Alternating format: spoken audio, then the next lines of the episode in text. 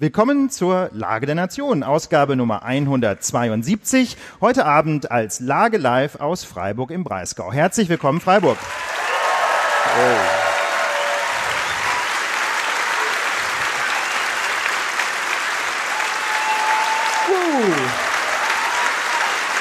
Herzlich willkommen. Das ist sehr cool, dass ihr da seid.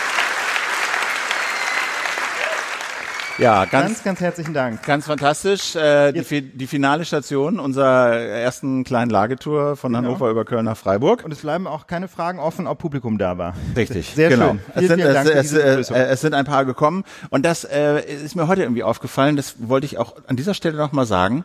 Ähm, man, für uns ist das eine Selbstverständlichkeit, für euch irgendwie auch. Aber man muss sich das vor Augen halten. Wir reisen hier durch die Republik. Wir mieten einen Saal wir laden Leute ein, da kommen jeweils tausend Leute. Wir reden über Politik. Wir müssen niemanden fragen. Wir können sagen, was wir wollen. Wir veröffentlichen das hinterher im Internet und es laden sich 200.000 Quitschleute runter. Und das nennt man Meinungsfreiheit. Und äh, ich erkläre das manchmal Pressefreiheit? und Pressefreiheit ja. und ich erkläre das manchmal meinem Sohn, was das Schöne an so Meinungsfreiheit ist, ist, dass wir das hier machen können. Und das gibt viele Länder, in denen funktioniert das nicht. Und deswegen nochmal ein Applaus für die Meinungsfreiheit. Ja.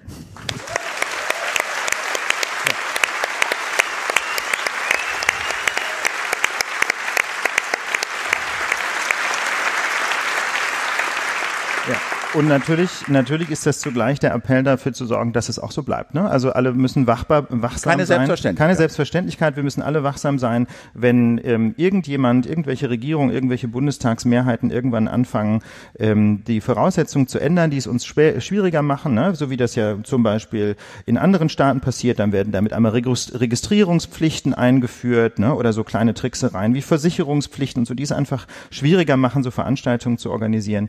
Äh, bleibt wachsam haben, wenn daran gesägt werden soll. Ja, aber so viel vielleicht äh, als Begrüßung. Ähm, denn bevor wir gleich einsteigen, unser ziemlich volles Pad, machen wir noch eine kleine Pause. Werbung. Klimaneutral zu leben ist bislang ja kaum möglich. Was ihr aber alle wirklich fürs Klima tun könnt, ist Ökostrom nutzen. Nun ist aber Ökostrom nicht gleich Ökostrom. Es ist nämlich ziemlich leicht, Kohlestrom als Ökostrom zu vermarkten. Man kauft einfach Ökostrom-Herkunftsnachweise aus Norwegen zum Beispiel, wo fast nur Ökostrom erzeugt wird und wo diese Herkunftsnachweise niemanden wirklich interessieren, weil eh alle wissen, dass echter Ökostrom aus der Steckdose kommt. Deswegen verkaufen die Norweger diese Ökostromzertifikate für ein paar Cent zum Beispiel nach Deutschland. Und hier kleben Firmen das auf ihren Kohlestrom und verkaufen den als hochwertigen Ökostrom. Fast die Hälfte des Ökostroms in Deutschland wird so erzeugt hat das Umweltbundesamt kürzlich bestätigt. Das ist legal, bringt aber die Energiewende hierzulande natürlich null voran. Deswegen ist es so wichtig, echten Ökostrom zu kaufen, damit hierzulande mehr Windräder und Solaranlagen entstehen. Diesen echten Ökostrom, den bekommt ihr beim unabhängigen Unternehmen Naturstrom. Ökostrom direkt aus erneuerbaren Energien in Deutschland. Außerdem überweist Naturstrom pro von euch verbrauchter Kilowattstunde einen fixen und zusätzlichen Förderbetrag für den Bau neuer Wind- und Solaranlagen. Wenn ihr jetzt zu Naturstrom wechselt, passieren drei tolle Sachen auf einmal. Erstens, das Klima sagt Danke. Zweitens, ihr bekommt 50 Euro Startguthaben. Und drittens, die Lage bekommt auch nochmal 20 Euro überwiesen. Geht also einfach jetzt zu naturstrom.de-lage. Könnt ihr jetzt wirklich direkt machen, während ihr die Lage hört. Naturstrom.de-Lage. Es war noch nie so leicht, aus einem guten Vorsatz eine gute Tat zu machen. Auf geht's. Werbung. Ja, und hier sind wir wieder mit unserem ersten Thema. Heute Iran versus USA, zweiter Akt. Wir müssen vermelden, Philipp, traurige Nachrichten aus dem Iran. Ein erzwungener Fehler oder jedenfalls ein Fehler, äh, wahrscheinlich deswegen, weil der Iran unter Druck gesetzt worden ist, bringt 176 Menschen um und das iranische Regime in Bedrängnis, Philipp. Das ja. kann man nicht anders sagen. Genau, also das ist jetzt für viele doch sehr überraschend gekommen. Also diese Boeing, äh, die am Mittwoch in Teheran noch im, in der Dunkelheit gestartet war und dann wenige Minuten nach dem Start abgestürzt ist in, in, äh, ja, in, in, in Flammen eigentlich Ähm, da war lange unklar, wer es war. Und jetzt haben drei, nach drei Tage Leugnen und Verneinen und Ausreden haben die Iraner eingestanden, dass es ein Fehler ihrerseits war dass sie äh, kurz zuvor ja diese 16 Raketen auf Stützpunkte im Irak abgeschossen hatten, in denen auch bei denen auch äh, US-Soldaten stationiert waren. Und eigentlich ja, geht man davon aus, äh, wenn sie einen solchen Angriff machen und dann mit einem Gegenschlag der Amerikaner rechnen, dass sie dann zumindest verhindern, dass zivile Flugzeuge starten und da irgendwie im Luftraum rumkreuzen. Aber offensichtlich haben sie das nicht gemacht und so äh, haben also Mitglieder der Revolutionsgarde dieses zivile Flugzeug für einen Angriff gehalten und abgeschossen.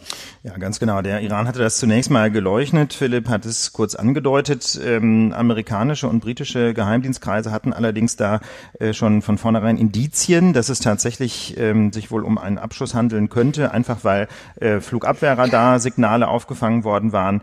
Ähm, das heißt also, Donald Trump zum Beispiel hatte sowas gemurmelt nach dem Motto, I have my suspicions. Ja, ich habe da so ein paar, paar, paar Ideen, wie es dazu gekommen sein konnte, aber interessanterweise haben sich so richtig deutlich auch nicht gesagt, nur so ein bisschen angedeutet. Und das finde ich ganz interessant, ähm, weil es einen ganz, in, weil es einen, finde ich, ganz interessanten Blick wirft auf dieses Verhältnis zwischen USA und Iran. Dazu kommen wir aber gleich noch weiter. Wir müssen erstmal kurz bei dem Flugzeug bleiben. Philipp, was waren denn da jetzt die Reaktionen, nachdem klar war, dass die Iraner äh, dieses Flugzeug abgeschossen haben? Also ich habe das erstmal so auch ein bisschen als äh, Erleichterung, eine Mischung aus Erleichterung, Entsetzen und Erstaunen auch wahrgenommen, dass die Iraner das dann tatsächlich nicht nur eingestehen, ja, sie haben drei Tage äh, es versucht zu leugnen, mhm. aber so wie sie es dann eingestanden haben, also äh, in den Worten des, des verantwortlichen Generals, er wäre lieber tot und äh, auch äh, hat das eingestanden. Also da haben sie dann wirklich äh, äh, mit deutlichen Worten auch ihre Reue gezeigt und und äh, so das hat glaube ich viele erstaunt. Ähm, dieser Fehler ist natürlich auch schon anderen passiert. Ja, die USA haben auch ein, im Irakkrieg 1988, glaube ich, war es ein, ein iranisches Flugzeug abgeschossen und ähm, das passiert leider, leider, leider ja. immer wieder. Aber was eben jetzt im Iran passiert ist, ist, das hat mich ehrlich gesagt ganz schön überrascht, dass die Stimmung sich offensichtlich sehr gedreht hat. Also, dass sich zunächst nach dem Angriff der, der, der Iraner und dann äh, äh, vor allen Dingen nach dem Angriff der USA auf Soleimani und dessen Tötung. Was wir in der letzten Woche besprochen Was wir in der letzten Woche besprochen hatten, ja sehr viele äh, Schiiten im Irak und im Iran vereinigt hatten und sich hinter die, die, die Mullahs gestellt haben und auch die iranische Opposition doch relativ geschlossen dann hinter dem Regime stand, hat sich das jetzt sehr schnell gedreht und es gibt halt jetzt zur Stunde Proteste, nicht nur in Bagdad, sondern auch äh, in anderen Städten. Es wird Tränengas eingesetzt und die Leute protestieren gegen das Regime, äh, verlangen den Rücktritt zum Teil, ne? nicht massenhaft, aber es gibt Rufe, äh, ähm, Khameneis. Und das äh, ist doch ganz schön erstaunlich, äh, dass da jetzt wieder diese Proteste, die ja auch schon vor Monaten äh, in den Straßen zu sehen waren, wieder aufflammen. Ja, und das ist vor allem deswegen so interessant, weil, ähm, wie soll ich sagen, diese Schwingungen einfach wahnsinnig breit sind. Ne? Wir hatten, Philipp hat es gerade angedeutet, zunächst mal, nachdem der äußere Druck auf den Iran zugenommen hatte, durch die Tötung von Soleimani, gab es eine innere, wie soll ich sagen, innere Vereinigung. Ja, damit einmal standen auch breite Oppositionskreise hinter dem iranischen Regime und es sah zunächst mal so aus, als sei das für die Vereinigten Staaten im Grunde außenpolitisch eine Art Eigentor gewesen. Ne? Als hätten sie, die ja eigentlich das Ziel verfolgen, Regime Change, ja, also eine andere Regierung im Iran, im Grunde unfreiwillig das Regime in Teheran eher noch gestärkt.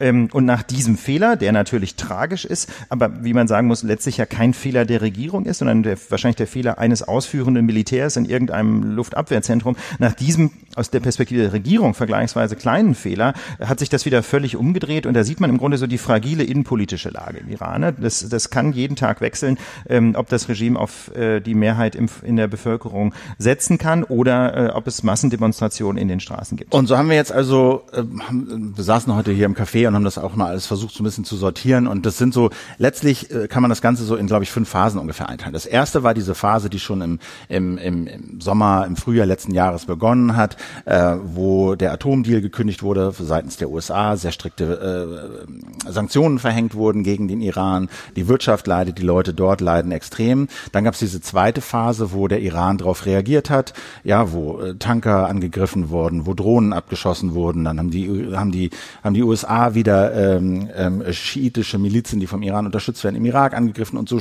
schaukelte sich das dann hoch, bis eben zu diesen Angriffen auf die Botschaft, äh, von der wir letzte Woche auch gesprochen haben. Genau, wo also, wo also Demonstrierende vor dieser amerikanischen Botschaft in Bagdad äh, versucht haben, die Botschaft zu stürmen, muss man sagen, wohl auch so erste Anfangserfolge äh, erzielt haben, irgend so ein, so ein Wächterhäuschen tatsächlich wohl gestürmt haben und das, was dann eben dazu geführt hat, dass bei Donald Trump wohl die letzte Sicherung durchgebrannt ist. Ja, Sicherung durchgebrannt. Er hat sich halt erinnert an so Botschaftssituationen, ne? als die US-Botschaft äh, im Irak, im Iran war es ja auch ja. 79 besetzt wurde. Nach dem Putsch. Nach dem Putsch äh, 2012 Benghazi, als äh, der Botschafter im, in Benghazi umgekommen ist und er halt auch im Wahlkampf Hillary Clinton, die damals Außenministerin war, der das angelastet hat, so nach dem Motto, sie können unsere Botschaften nicht schützen. Und nun sah er halt, wie da äh, die Iraner äh, quasi seine Botschaft im Irak in Flammen setzen. Und nun hat er also äh, auch deswegen letztlich angestoßen, äh, dann in der dritten Phase Soleimani töten lassen ähm, und einen ein Krieg äh, äh, riskiert und die Welt hielt also den Atem an. Ja, also wir auch. Ne? Wir haben ehrlich gesagt. Das war, das war Stand letzte Woche. Das war Stand ne? letzter Woche, Stand letzt, Mitte letzter Woche, als wir die erste Lage dieser Tour vorbereitet haben, haben wir wirklich den Atem angehalten und dachten, um Gottes Willen, was wird da passieren? Der Iran greift die Ziele im Irak an, greift amerikanische Stützpunkte an. Wird das jetzt einen nächsten, noch härteren Gegenschlag provozieren? Aber genau das ist ja nicht passiert, Philipp. Und das ist eigentlich das Spannende. Du hast das hier bei uns in Pent als Phase 4 bezeichnet. Der Iran hat eben gerade nicht mit ganzer Härte zugeschlagen, sondern er hat, klar, er hat ein paar Raketen abgeschossen, aber er hat die Iraker vorher sogar gewarnt. Ne? Das heißt, der Iran hat im Grunde zwar zurückgeschlagen, was wohl auch gar nicht anders ging angesichts der Stimmung im Lande, wo ja massiv gefordert wurde, doch Rache zu nehmen für die Tötung von Soleimani, aber der Iran hat eben zugleich versucht, die Opferzahlen zu minimieren ähm, und er hat eben auch sehr begrenzt zurückgeschlagen. Und ich finde das ganz interessant. Der Iran hat nämlich zugleich gesagt, das war jetzt ein Akt der Selbstverteidigung, aber ist damit ist es auch abgeschlossen. Ne? Das heißt, der Iran hat ein Stück weit natürlich eskaliert, ja, durch den Gegenschlag, zugleich aber wieder quasi Gas rausgenommen aus der ganzen Sache und ähm, und das, und das sieht man zum Beispiel, und die, und das traf zugleich auf, auf die Vereinigten Staaten, die ebenfalls kein Interesse daran hatten, die Sache weiter zu eskalieren. Das sieht man so schön an einem Detail, nämlich an den angeblichen Opferzahlen. Die Amerikaner haben sofort gesagt, diese iranischen Angriffe auf unsere beiden Stützpunkte haben überhaupt keine Opferzahlen provo äh, provoziert oder zur Folge gehabt. Die Iraner haben gesagt, 80 in Anführungsstrichen amerikanische Terroristen sind getötet das worden. Das war in den ersten ne? Meldungen, ne? das, das haben war die dann aber auch Meldung. nicht mehr wiederholt. Gut, aber das war jedenfalls so die Deutung aus von beiden Seiten.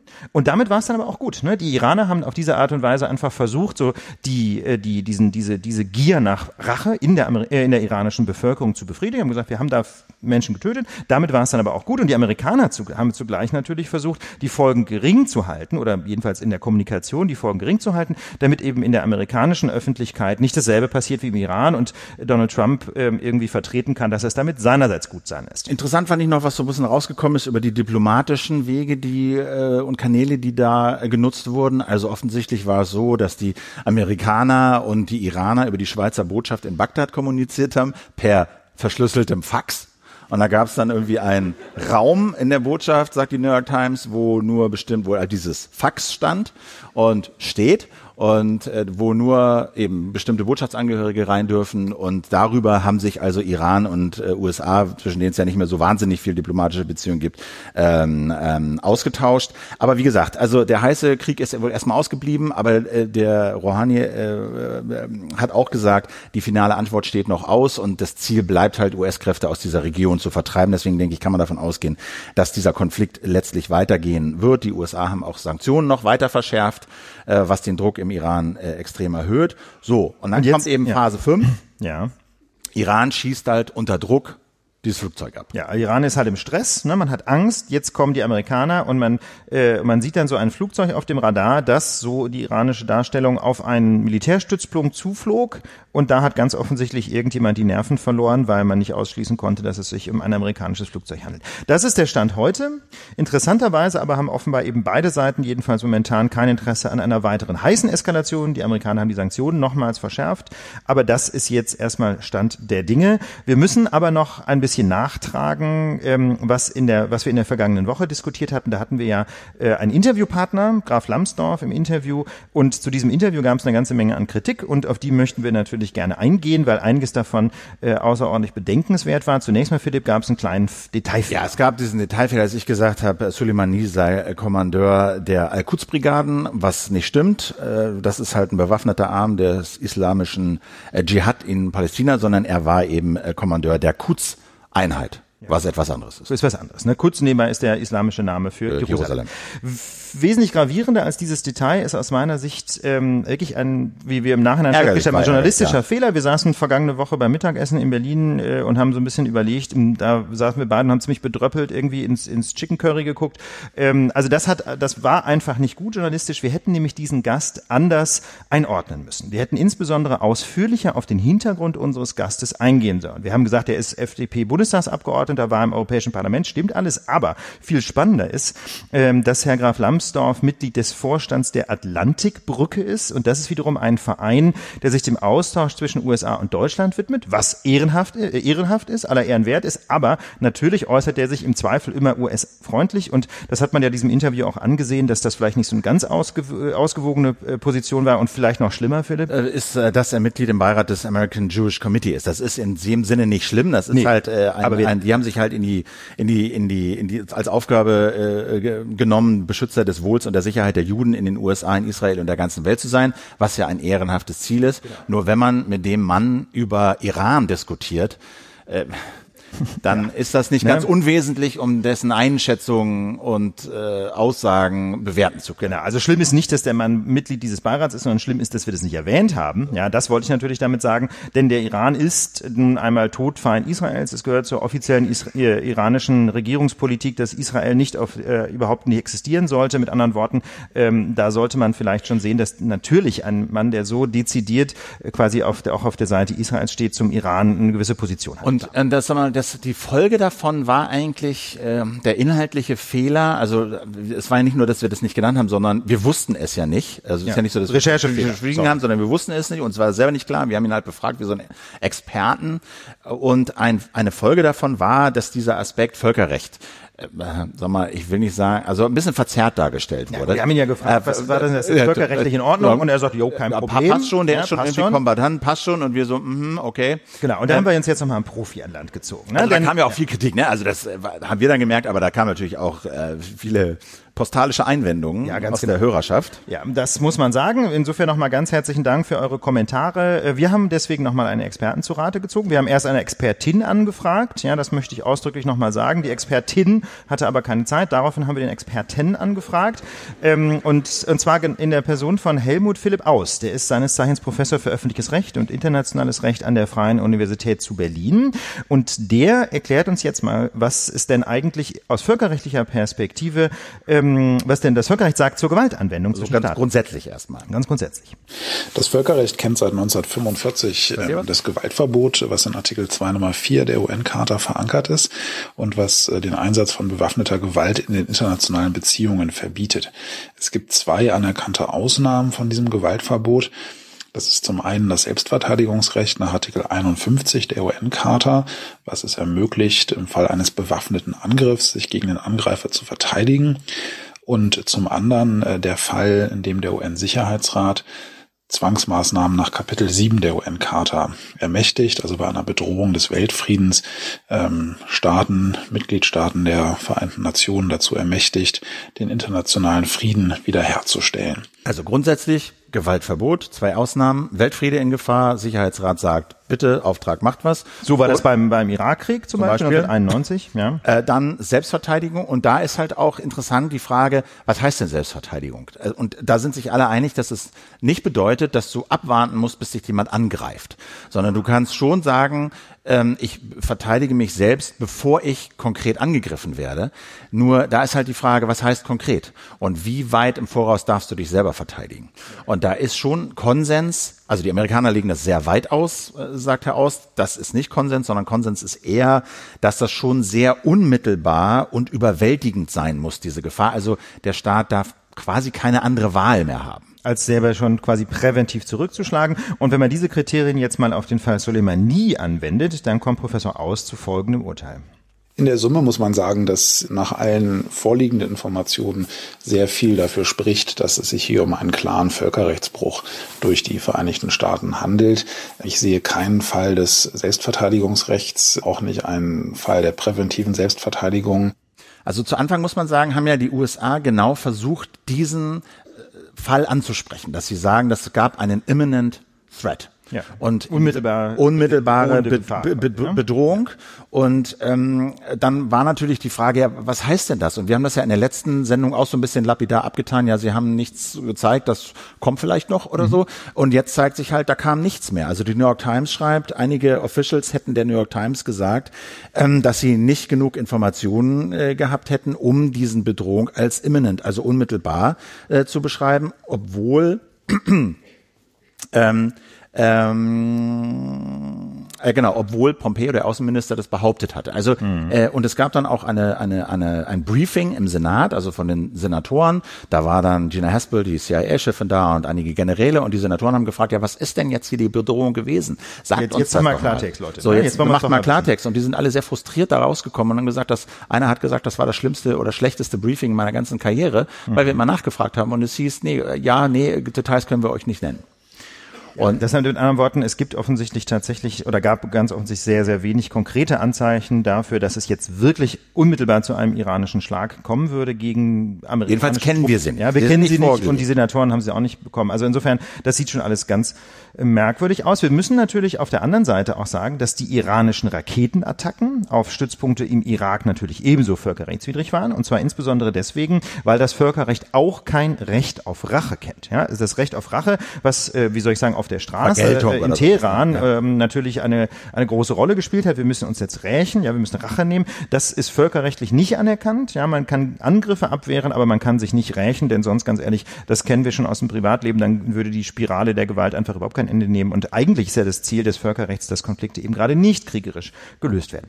Philipp, aber was bedeutet das denn jetzt, wenn wir mal ein Schrittchen zurückdrehen, ja, das was äh, treten, was wir immer so schön das Bigger Picture nennen? Was, was heißt denn das jetzt eigentlich außenpolitisch? Also ich würde ja meinen, das war jetzt eher eher eine, diese Tötung Soleimanis war eher eine Pleite. Ja, wenn du das, also Frage ist Pleite, woran misst man das? Es, man kann das halt an diesen US-Zielen, an den klassischen Messen, die sie da in der Region normalerweise haben. Sicherheit Israels und Saudi-Arabiens, ihrer beiden engsten Verbündeten, Einfluss des Irans zurückdrängen und ein Regime-Change im Iran. Das, das sind, so die, die das sind so die ne? so Überschriften. Und nach der Tötung muss man sagen, also ähm, Iran sieht sich nicht mehr an diesen Atomdeal äh, gebunden, also Bewaffnung, Atombewaffnung vom Iran zu verhindern. Das ist momentan weit weiter weg denn je eigentlich. Äh, das glaube ich kann man als äh, als tot als tot bezeichnen die iranische Opposition. Das ist jetzt ein bisschen die Frage. Ne? Also das, da hat sich das Bild eigentlich im Vergleich ja. zu gestern sehr gedreht. Haben wir gerade schon erwähnt. Ne? Was wie die Opposition sich verhält, das ist so ein bisschen unklar. Wir hatten wir hatten mal gedacht, jetzt äh, ist der Iran enger zusammengerückt. Da gibt's aber jetzt schon wieder gegenläufige Tendenzen. Aber auch die amerikanischen äh, äh Interessen sind im Irak deutlich geschwächt worden. Ne? Man muss es mal sich mal vor Augen führen. Der Irak ist ja im Grunde von Saddam Hussein in Anführungsstrichen befreit worden durch äh, eine Koalition Koalition, die von amerikanischen Truppen angeführt wurde. Deswegen würde man ja eigentlich denken, dass es da eine besonders enge Bindung gibt. In der Tat gibt es ja auch bis heute äh, amerikanische Soldaten auf irakischem Boden, die eben zum Beispiel für diesen Drohnenangriff verantwortlich waren. Und das irakische Parlament hat jetzt für die Ausweisung der amerikanischen Truppen gestimmt, und zwar, wenn ich es weiß, sogar einstimmig. Ne? Ziemlich einstimmig. Muss man sich mal überlegen. Das ist, das ist, das ist, das muss man sich auf der Zunge zergehen lassen. Ne? Das von den Amerikanern, jedenfalls aus deren Sicht befreite Land Irak, schmeißt die Befreier raus. Ja? Aufgrund äh, dieses äh, Drohnenangriffs. Das ist aus amerikanischer Sicht ein Schlag ins Gesicht. Auch weil die Iraner im Irak eben sehr großen Einfluss gewonnen haben. Ne? Es gibt die größte Gruppe dort, sind die Schiiten, die Iraner sind auch Schiiten und also da sind also Irak und Iran auch näher aneinander äh, gerückt. Die NATO hat ihre Soldaten bereits zumindest vorübergehend abgezogen. Äh, solche Mächte wie Russland oder, oder Terrororganisationen machen sich dort schon breit in diesem Vakuum, das die USA hinterlassen werden. Die, die Kluft zu, zu, zur EU ist ziemlich groß. Und ähm, ja, insofern glaube ich, kann man sagen, äh, ist die USA diesen Zielen, die sie eigentlich haben, nicht wirklich näher gekommen. Genau, und dafür spricht ja auch, dass nach allem, was man da so jedenfalls in amerikanischen Medien lesen konnte, Donald Trump das jetzt eben nicht quasi äh, genau abgewogen hat. Sollen wir Soleimani wirklich töten, ja oder nein? Ja, also so ist es wohl eher nicht gelaufen, sondern äh, die, das Militär hat ihm in so einem Briefing eine ganze Reihe von Handlungsoptionen präsentiert, wie man auf diese, diesen versuchten Sturm auf die Botschaft und auch andere iranisch gesponserte Übergriffe reagieren könnte. Und Donald Trump hat von dieser langen Liste von Möglichkeiten Möglichkeiten die Nuclear Option gewählt. Also die krasseste Option, von der die äh, Leute ähm, aus dem Militär eigentlich dachten, die wird er auf gar keinen Fall nehmen. Ne? Die hatten die quasi nur auf den Zettel geschrieben, damit er sieht, das ist das Allerkrasseste und nimm lieber was aus der Mitte. Mitte und der Donald Trump, nö, nö, nö, nö, nö. Ja, hier, wenn schon, wenn schon, dann knallt's auch richtig. Äh, und innenpolitisch, Philipp, war das vielleicht sogar eine ganz geschickt, ein ganz geschickter Move. Ja, also innenpolitisch hat also haben wir ja immer über das Impeachment, das Amtsenthebungsverfahren gesprochen, was äh, Donald Trump eigentlich gerade zu überstehen hat. Äh, klar, im Senat gibt es eine Mehrheit, wahrscheinlich wird er das überstehen, aber er hat in der New York Times, hat, hat auch nochmal einen langen Artikel, haben wir verlinkt, das nochmal alles äh, rekapituliert, was da passiert ist in den letzten Tagen.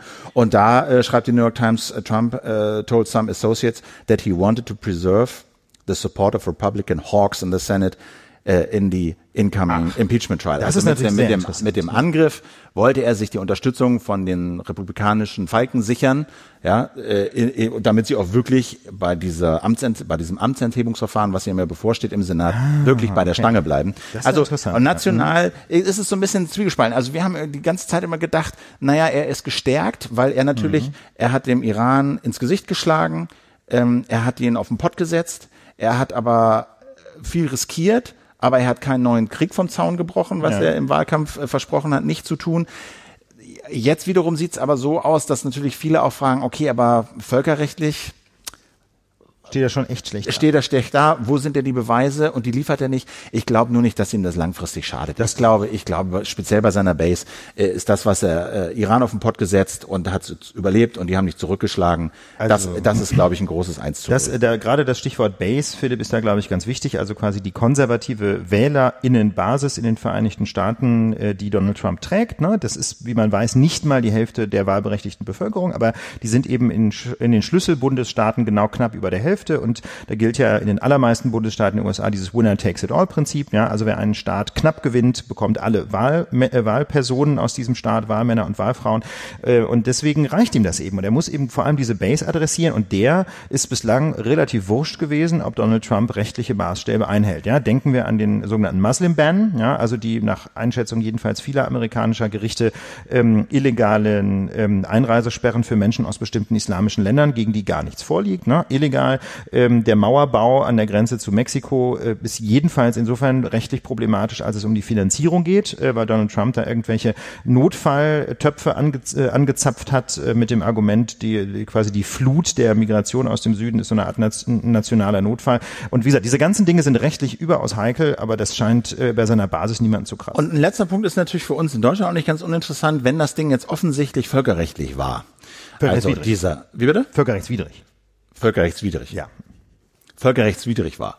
Also die Tötung Soleimanis durch, durch so eine Drohne. Dann äh, kann man sich natürlich fragen, von wo wurde denn die Drohne gesteuert? Und man weiß, dass Drohnen, amerikanische Drohnen, auch über Rammstein gesteuert werden, amerikanischer äh, Luftwaffenstützpunkt hier in, in Deutschland. Ich glaube in Rheinland-Pfalz ist das, ne? Ich meine, ja, egal. Mhm, ja. So. Und äh, da ist natürlich die Frage, ist das zulässig? Also kann man das machen? Muss man das hinnehmen, dass äh, über, äh, über deutschem Boden quasi Völkerrechts, äh, Völkerrecht gebrochen wird durch die Amerikaner? Genau, das ist der, das ist der heikle Fall. Man muss das immer dazu sagen. Wir wissen nicht ganz genau, ob jetzt tatsächlich diese konkrete Drohne auch äh, von Rammstein aus gesteuert worden ist. Ähm, so allerdings argumentiert Yolanda Scheid. Ähm, das ist eine Studierende an der Humboldt-Uni in Berlin. Die ist da aktiv in der Humboldt Law Clinic for Constitutional and Human Rights und in der Refugee Law Clinic. Und die hat einen ganz interessanten Aufsatz veröffentlicht in den letzten Tagen im Verfassungsblog haben wir auch verlinkt. Und sie sagt in aller Klarheit, diese Exekution wäre ohne deutsche Unterstützung nicht möglich Aber gewesen. Aber woher weiß sie das? Die Quellen sind da auch verlinkt. Sie sagt nämlich, diese Kampfdrohnen wie die MQ-9 Reaper, das ist anscheinend dieser Drohnentyp, die Soleimani tötete, werden über die US-Militärbasis Rammstein in Rheinland-Pfalz koordiniert. Mhm. Ähm, und die Begründung dafür ist, das hat irgendwie Gründe des Timings. Man kann die, man könnte theoretisch auch aus, äh, aus Amerika die steuern, aber das wäre dann irgendwie, würde zu lange dauern. Also mindestens wegen der eine Relaisstation sozusagen. Genau, ja, nee, es ist also wohl tatsächlich so, dass man einfach nur aus Rammstein die so genau steuern kann. Wie gesagt, ich bin kein Drohnenexperte, aber ähm, Frau Scheid behauptet, diese Drohnen werden immer aus Rammstein gesteuert, wenn sie im Nahen Osten eingesetzt werden. Ich kann das nur so in den Raum stellen. Wer sich dafür interessiert, kann diesen Beitrag mal nachlesen. Und sie verweist außerdem auf ganz interessante ähm, Gerichtsverfahren, weil es nämlich ja schon eine ganze Reihe von Drohnentötungen gab, die nicht, die völkerrechtlich jedenfalls heikel sind. Ähm, und da äh, haben auch schon Opfer vor deutschen Verwaltungsgerichten geklagt und jetzt vor einem Oberverwaltungsgericht jedenfalls teilweise teilweise recht bekommen. Also insbesondere die generelle Mitverantwortung der deutschen Regierung für diese Drohnentötung wurde da schon vom OVG festgestellt. Die Entscheidung ist noch nicht rechtskräftig, aber das zeigt jedenfalls, ähm, dass auch Deutschland hier nicht einfach sagen kann, sorry, das sind die Amerikaner, was die auf unserem Staatsgebiet machen, ist uns wurscht. Folge im konkreten Fall ist eine Strafanzeige und zwar von ähm, der Deutschen Friedensgesellschaft Vereinigte Kriegs Kriegsdienstgegnerinnen und äh, deren Aktivist Hermann Theisen hat bei der Generalstaatsanwaltschaft in Zweibrücken eine Strafanzeige gestellt, eben wegen ähm, der Mitwirkung deutscher Stellen und äh, an diesem Anschlag mit der Reaper-Drohne im Irak, von der auch er glaubt, dass sie über die Relaisstation in Rammstein gesteuert worden sei. Zitat von Herrn Theisen. Die Bundesregierung ist dringend gefordert, die weitere Nutzung des US-Stützpunkts Rammstein für den US-Drohnenkrieg zu untersagen, um nicht selbst weiterer Kriegsverbrechen schuldig zu werden. Transparenzhinweis, Hermann Theisen kenne ich und bin deswegen auf seinem Newsletter, weil er quasi mal von der äh, Gesellschaft für Freiheitsrechte unterstützt wurde, deren Vorsitzender ich bin. Ja, der, der hatte schon mal Stress mit Staatsanwaltschaften, weil er quasi Flugblätter verteilt hat, auf denen er Mitarbeiter von Waffenschmieden aufgefordert hat, illegale Waffenexporte zu melden. Also so eine Aufforderung zum Whistleblowing. Ähm, dagegen, ähm, da, deswegen wurde er strafverfolgt. Wir haben ihn unterstützt und er ist auch freigesprochen worden. So, aber deswegen kenne ich Hermann Theisen und natürlich finde ich ihn irgendwie gut, den Mann. Ja, wobei ich an diesem konkreten äh, Verfahren nicht mitgewirkt habe, diese Anstrafanzeige. So. Damit würde ich sagen, machen wir mal unter den Iran und äh, den Konflikt einen Strich. Würde ich auch sagen. Ähm, das wird uns sicherlich noch weiter beschäftigen. Die Lage im Iran ist jedenfalls abschließend und ausführlich erörtert, würde ich denken. Und wir gucken ins Inland. Hier gibt es nämlich eine ganz gute und schlechte Nachrichten. Gute und schlechte Nachrichten, Philipp. Das muss man sagen. Ähm, denn äh, und zwar dieses Mal quasi aus der Natur. Ja, denn der CO2-Ausstoß Deutschlands ist überraschend stark gesunken. Zugleich aber torpediert die Bundesregierung den weiteren Ausbau der Windkraft. Wie passt das zusammen? Ja, also äh, es, neues Jahr ist ja immer auch äh, Rückblick auf das alte Jahr und es werden am Anfang eines neuen Jahres immer auch Bilanzen äh, veröffentlicht. So zum Beispiel auch äh, die Bilanz der Energiewende in Deutschland. Und äh, das hat gemacht äh, Agora Energiewende, das ist so ein Think Tank in Berlin. Ich hatte auch schon ein paar Mal mit denen zu tun. Die sind so stiftungsfinanziert und in dieser Branche eigentlich recht anerkannt, äh, was, heißt, was deren Zahlen angeht. Was, was mich da interessieren würde, weißt du das, Philipp, stehen die auf irgendeiner Seite oder sind die eher so halbwegs, halbwegs neutrale naja, Beobachter? Also sagen wir, also die setzen sich schon sehr für die Energiewende ein. Das finde ich schon. Äh, möchte ich mal sagen. Ähm, naja, gut, aber trotzdem an, an, aber an ihren Zahlen oder an ihren an ihrer an ihrer wissenschaftlichen Qualität habe ich jetzt noch wenig äh, bis keine Kritik gehört. Und die haben halt diesen diesen diese diese Bilanz mal aufgeschrieben, so zu gucken, wie sind wir denn mit der Energiewende in Deutschland im letzten Jahr vorangekommen? Und da steht eben als allererstes erstmal diese Erkenntnis, äh, der CO2-Ausstoß ist in Deutschland 2019 um 50 Millionen Tonnen gesunken. Das ist die gute Nachricht. Das ist die gute Nachricht. Wir sind damit sozusagen auf dem Niveau minus 35 Prozent CO2 im Vergleich zu 1990. Und wir, das Ziel der Bundesregierung ist ja, am Ende 2020, also am Ende dieses Jahres, bei minus 40 Prozent zu landen, CO2. Das galt eigentlich als nicht mehr erreichbar.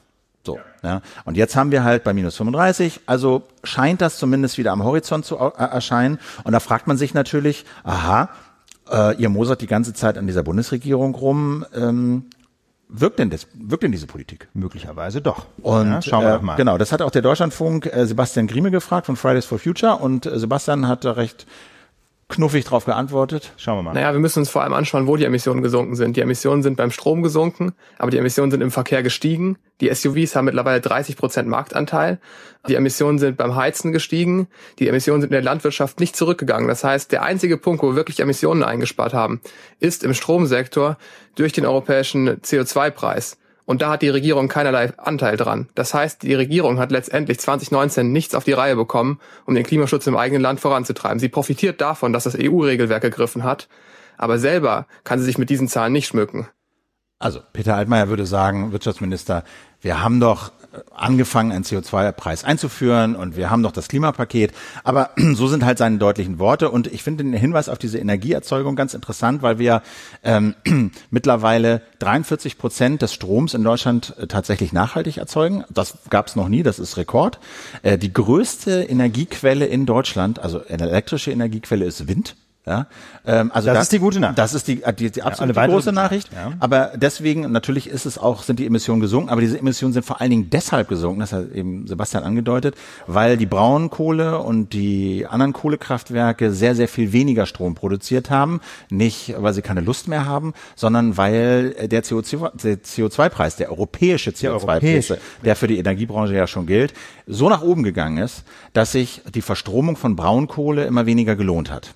Und so ist natürlich dann auch der CO2-Ausstoß zurückgegangen. Also die gute Nachricht ist, die CO2-Emissionen sind gesunken und die gute Nachricht Nummer zwei ist, oder die dritte sogar schon, über den Preis kann man tatsächlich den Energiemix beeinflussen. Ja. Also mit anderen Worten, dieses grundsätzliche wirkt Konzept auch schnell, wirkt ja. und offenbar auch relativ schnell. Es gibt ja inzwischen sowas wie Strombörsen. Ne? Das heißt also, der Strompreis wird quasi minutengenau neu bestimmt. Und wenn dann eben durch den Emissionshandel äh, dreckiger Strom teurer wird, dann scheint das relativ spontan zu wirken. Auf der anderen Seite ist das eben kein deutsches Verdienst, sondern es, ähm, es ist gesteuert durch den EU-Emissionshandel. Natürlich hat Deutschland auf EU-Ebene da auch nicht blockiert. Das muss man fairerweise sagen. Aber Philipp, es gibt ja leider Gottes auch eine ganze Reihe schlechter Nachrichten, weil eben nur im Bereich Strom die CO2-Emissionen gesunken sind und damit die, die Summe äh, gesunken ist. Aber es gibt auch andere Bereiche, wo es eben gar nicht so gut aussieht. Genau, er hat es auch gesagt, ne? Verkehr, ähm, Gebäude, also Heizen, da sind die Emissionen gestiegen. In der Landwirtschaft sind sie nicht gesunken, was sie eigentlich äh, machen müssten. Und das liegt natürlich daran, er hat es auch gesagt, 2019 Anteil der SUVs an den Neuzulassungen 30 Prozent. Genau. Und das ist nicht gut, denn die SUVs sind kleine Klimaschweinchen. Wir haben das schon ganz öfter, äh, ganz oft erklärt. Ja, ihr erinnert euch daran. Und ich möchte es an dieser Stelle auch noch mal ganz kurz begründen, weil wir sonst wieder 80 Kommentare bekommen. Aber die SUVs gibt's auch in klimafreundlich? Nein. Ja, die Antwort ist nein. Und zwar gibt es natürlich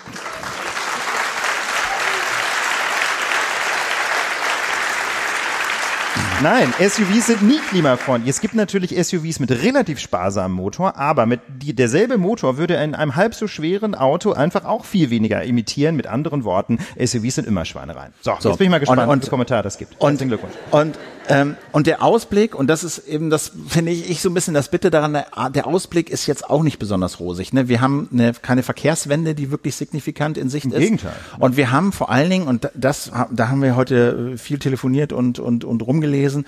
Wir haben halt vor allen Dingen auch einen schlechten Ausblick, was die Produktion von ökologischem Strom an, angeht in Deutschland. Wir haben zwar im letzten Jahr, haben es gesagt, ne, wurde viel produziert, aber das Ziel der Bundesregierung ist in zehn Jahren, 2030, 65 Prozent des Stroms nachhaltig zu produzieren. Und das geht natürlich nur, wenn immer mehr Windkraft, Photovoltaik und andere ökologisch vorteilhafte Energieformen in diesen Mix reinkommen. Aber danach sieht es überhaupt nicht aus. Wir haben das auch schon mal angedeutet, haben es jetzt aber noch ein bisschen genauer recherchiert. 2019 ist so wenig neue Windenergie ans Netz gegangen wie seit 20 Jahren nicht mehr. Der Nettoausbau 2019 betrug nur noch gut 800 Megawatt, unter 1000 Megawatt. Das hat es eben seit 1998 nicht mehr gegeben. Netto heißt also, es werden neue gebaut, aber es werden halt auch welche abgebaut, weil sie zu alt sind und unterm Strich sind 800 genau. Megawatt dazu. 207 neue Anlagen in ganz Bayern, immerhin flächenmäßig ein riesengroßes Bundesland. Das größte, sechs, in Worten, sechs neue Windenergieanlagen, mit anderen Worten, die sind da schlicht und ergreifend nicht gewollt. Gleichzeitig dürfte der Stromverbrauch eher steigen. Ja, da gibt es eine ganze Reihe von Faktoren. Eine sichere Prognose ist schwierig, aber die E-Autos wollen natürlich Strom, Wärmepumpen wollen Strom. Ich persönlich rechne auch damit, dass wir immer mehr Klimaanlagen montieren werden. Einfach durch den Klimawandel werden die Sommer heißer, das, da werden die Leute immer mehr Klimaanlagen äh, produzieren. Äh, installieren. Mit anderen Worten, ähm, der Stromverbrauch wird eher steigen. Zugleich aber werden eben leider Gottes nicht mehr neue äh, erneuerbare Energien ausgebaut und dann sind wir 2030 nicht bei 65 Prozent Marktanteil der Erneuerbaren, sondern je nachdem, wie man rechnet, vielleicht nur bei 46. Sagt das Energiewirtschaftliche Institut der Uni Köln. So, und was Studie, sind die Studie haben wir verlinkt. Und, und, und jetzt ist jetzt, was wir uns heute ein bisschen reingetan haben, ist die Frage, woran liegt das eigentlich, dass diese, dass diese Windenergie so lahm und schleppend ausgebaut wird. Und da sind ein paar ganz interessante Sachen ans, also für uns äh, klar geworden. Und zum einen äh, muss man sich vor Augen halten, dass das Prinzip geändert wurde, wie erneuerbarer Strom in Deutschland gefördert wurde. Es war jahrelang, jahrzehntelang so, dass du deine Windanlage, deine PV-Anlage an Stromnetz anschließen konntest und du hast PV heißt Photovoltaik. Photovoltaik, Solar, genau. Ja. Und du hast eine feste Einspeisevergütung bekommen. Das waren mal sogar 50, 60 Cent. Das ist aber auch Jahrzehnte her. Mit der konntest du aber 20 Jahre rechnen. Die hast du bekommen und die, da konntest du von ausgehen, das kommt für pro Kilowattstunde in den nächsten 20 Jahren rein. dadurch haben wir diesen ganzen Boom erlebt. Und Genau. das wurde und, aber Und ein Boom, Philipp, vielleicht nur ganz kurz diese Fußnote, ein Boom sowohl bei den Windkraftanlagen als auch natürlich bei den Firmen, die diese Windkraftanlagen produzieren, ja. Da sind also nicht nur Windkraftanlagen aufgebaut worden, die, die ökologisch vorteilhaften Strom produzieren, sondern es hat auch Zehntausende von Arbeitsplätzen geschaffen, die in Deutschland sich eben damit beschäftigen, solche Windräder zu bauen. Also entweder die Geräte oder die eben aufzustellen. Ja. Und dieses Modell wurde aber 2017 nicht komplett sofort abgeschafft, sondern aber angefangen abzuschaffen. Und 2019 wurde dieses neue Modell zum ersten Mal richtig äh, ausgeübt. Und das war ein Versteigerungsmodell. Und das Oder Ausschreibungsmodell. Ausschreibungsmodell. Und das funktioniert so, dass die Bundesregierung sagt, äh, nicht mehr einfach zubauen, zubauen, zubauen und ihr kriegt dann Einspeisevergütung, sondern die sagen, okay, äh, 2019 wollen wir 2800 Megawatt neue Windenergie installieren.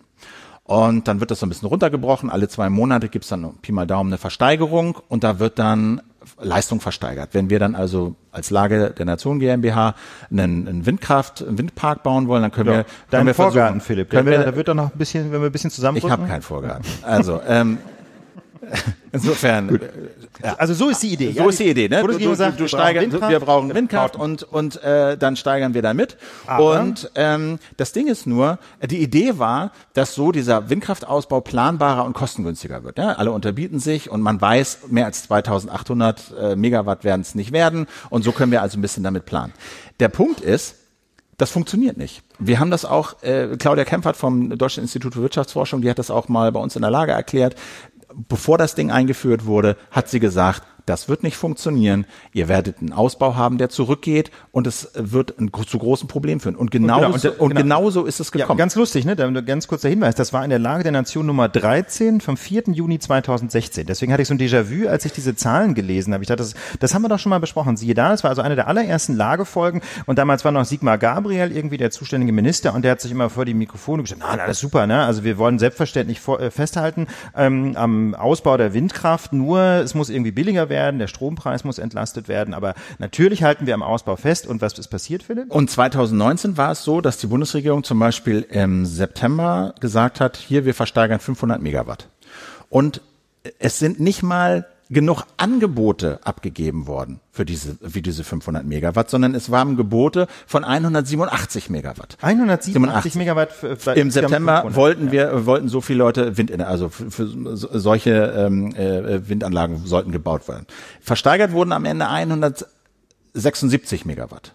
Und das zeigt, es ist viel zu kompliziert, es funktioniert nicht. Die Bundesregierung äh, schafft nicht mal ihre selbstgesetzten Ziele umzusetzen im Markt. Und was noch eigentlich viel tragischer und dümmer ist, ist, dass diese ganze Energiewende von vornherein eigentlich angestoßen wurde durch Bürgerenergieprojekte. Ungefähr die Hälfte dieser ganz, des ganzen Zubaus der letzten Jahre kam von Leuten, die irgendwie sich zusammengetan haben, eine Genossenschaft gemacht haben, das auf dem eigenen Dach gemacht haben und gesagt haben, wir wollen bei uns im Dorf, im, im Land irgendwie Windenergie haben, Photovoltaik. Und diese sogenannte Bürgerenergie wurde durch dieses Ausschreibungsverfahren nicht komplett, aber nahezu abgewürgt. Denn von diesen 500 Megawatt, die ausgeschrieben wurden, wo nur 176 Megawatt im September versteigert wurden, von denen 176 sind ganze 5 Megawatt an Bürgerenergieprojekte Und gegangen. das ist ein Problem, ne? Das muss man sehen. Also woran liegt es jetzt? Da gibt es eine ganze Reihe von Faktoren. Wir fassen das jetzt mal so ein bisschen zusammen, damit es nicht zu lang wird.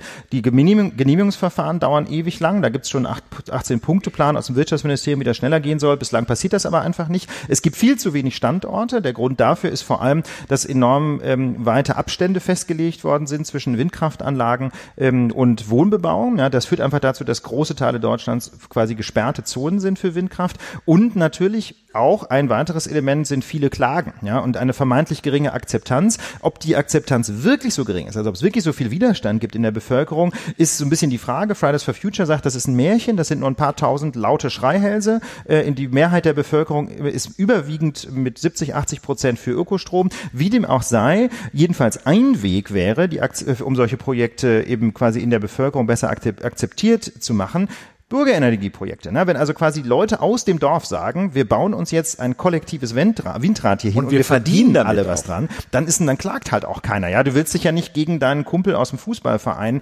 irgendwie vor dem Verwaltungsgericht wieder treffen. Mit anderen Worten, die Bürgerenergieprojekte wären die zentralen Schlüsselmethoden quasi, um mehr Windkraft zu bauen. Das hat auch wunderbar äh, funktioniert viele Jahre lang und genau das hat die Bundesregierung torpediert, weil äh, für die, wir wollen jetzt auf die Details nicht eingehen, es sind so administrative Details, weil es aber jedenfalls für Bürgerenergieprojekte besonders schwer ist, diese Ausschreibungsbedingungen zu erfüllen. Wie gesagt, fünf von 500 Megawatt noch an Bürgerenergie im Herbst 2019. So, und äh, ich bin auch immer mit der, wir haben das darüber geredet und dann hat Gabriel gesagt, ja, wir machen für die Bürgerenergie Ausnahmen. Und was ich nicht wusste ist, ja, diese Ausnahmen äh, wurden gemacht, aber die Hälfte von diesen Ausnahmen, die der Bürgerenergie das erleichtern sollten, ja. sind mittlerweile wieder gestrichen.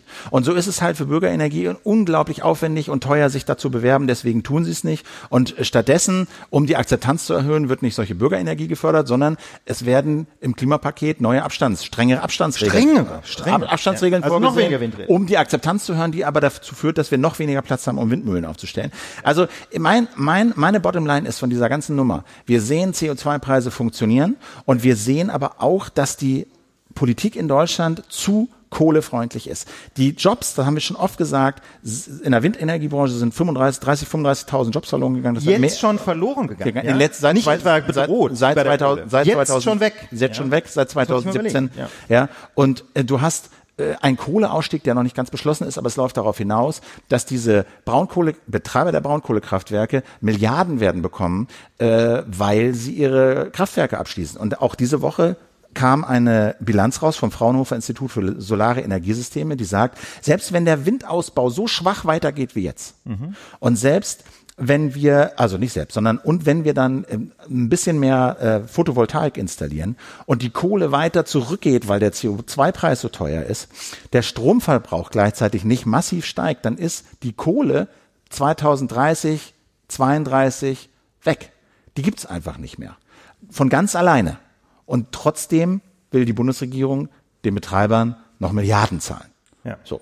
Und, und sie, und, und damit das eben möglichst nicht passiert, torpediert sie den Ausbau der Windenergie. So. Könnte und man jedenfalls, dieses, könnte man dieses zumindest, Fazit könnte man ziehen. Könnte man wir ziehen. können natürlich nicht in die Köpfe der Verantwortlichen schauen, aber was wir sehen ist Fußangeln aller Orten für den Ausbau der Windkraft, ähm, alle möglichen Tricks, damit die Windkraft möglichst nicht weiter ausgebaut werden kann, ein dramatischer Einbruch des faktischen Ausbaus, mit anderen Worten, die Tricks gegen die Windkraft wirken auch.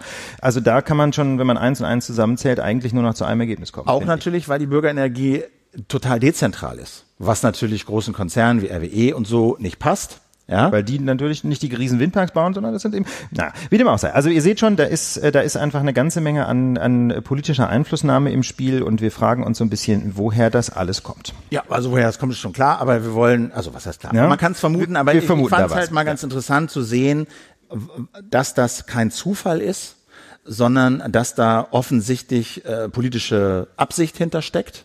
Man könnte das anders machen, aber man macht es nicht anders. Genau. Also dieser, dieser, dieser Einbruch beim Windkraftausbau ist jetzt nicht irgendwie schicksalhaft. Ne? Es ist jetzt nicht etwa so, dass wir keinen Wind mehr haben. Ja? Das ist also, oder dass niemand mehr Lust hat, Windräder zu bauen. Das ist nicht der Grund. Wir hatten äh, in der letzten Folge, nee, war es in der letzten Folge? Nee, das war in, das ist schon ein bisschen her. Das war in der Folge, als wir in die Lage live in Leipzig aufgenommen haben, am 14. Dezember. Genau, da hatten wir nämlich ein weiteres Thema, das eine ganze Menge zu tun hat mit Lobbyismus, Philipp. Ja, genau. Und zwar haben wir da vorgestellt, dies, diese Idee der Finanztransaktionssteuer, die ja seit vielen, vielen Jahren äh, durch, die, durch die Diskussion wabert, auch gerade im Kontext der Finanzkrise wieder groß diskutiert wurde. Ja. Über was lachst du? Ich lach gar nicht, ich schaue einfach nur ins Publikum. Und freust dich? War, war Feedback, wir sollten mehr ins Publikum gucken. Ach so. Ich, deswegen danke ich mir, ich guck mal, ich guck mal. Ich meine mal ganz ehrlich, sonst können wir bei mir in der Küche aufnehmen. Ach so. Jetzt sind doch diese Menschen alle da, da schau, da guck ich doch mal rein. Also nicht irritiert sein, Philipp. Ich interessiere mich brennend für das, was du sagen hast und auf dem linken Ohr höre ich es auch. Aber äh, ich guck mal so gelegentlich ins Publikum. Ja. Nicht, dass du jetzt hier noch Adressen austauschst oder was. Ohne Worte. So, jetzt also, also ne, Finanz war, Finanztransaktionssteuer ist ja gerade im, im, so im, im, im Kontext dieser Finanzkrise groß geworden, weil eben sehr viel sehr schnell an Börsen gehandelt wurde, was viele sagen volkswirtschaftlich nichts bringt und eben viele Gefahren birgt. Und da kam halt die Idee, ja, warum belegen wir denn nicht jede dieser Transaktionen mit einem ganz minimalen Steuersatz? Das macht diese unerwünschten Transaktionen teurer, dämpft sie damit. Allen anderen, die regulär in Aktien anlegen, ist das egal, weil es so niedrig ist. Und dann haben wir halt auf diesen Entwurf von Olaf Scholz äh, verwiesen und den ein bisschen dargestellt, den er jetzt dieser Tage äh, äh, veröffentlicht hat, diesen Gesetzentwurf, und haben ihn halt kritisiert, weil genau diese ganzen gefährlichen Transaktionen von diesem Gesetz nicht erfasst werden, sondern es werden eigentlich nur mit einer minimalen Besteuerung all völlig normale, legitime, ungefährliche Transaktionen belegt. So. Genau. Und die Kritik daran ist nicht so sehr, dass über, dass das besteuert wird, was derzeit besteuert wird, denn da muss man ehrlich sagen, also das sind ein paar Cent, das ist weniger als die Banktransaktionsgebühren, das ist nicht das Problem. Das ist in der Presse ein bisschen hochgekocht, aber ehrlich gesagt ist das eigentlich nicht das Problem. Das Problem ist das, was nicht besteuert wird, ne? sodass diese sogenannte Finanztransaktionssteuer überhaupt keine Lenkungswirkung hat, diejenigen Transaktionen zu, äh, unattraktiv zu machen, die wirklich gefährlich sind. Und dann kam Feedback von, ich weiß nicht von euch, aber jedenfalls Kommentare, Kommentare und die haben gesagt, ja, ja, das mag nicht so geil sein, aber dafür könnt ihr den Scholz nicht an die Wand nageln. Das ist ja, wir, haben das, e ja, wir haben das so ein bisschen personalisiert. Ne? Wir haben so genau. gesagt, Olaf Scholz ist schuld.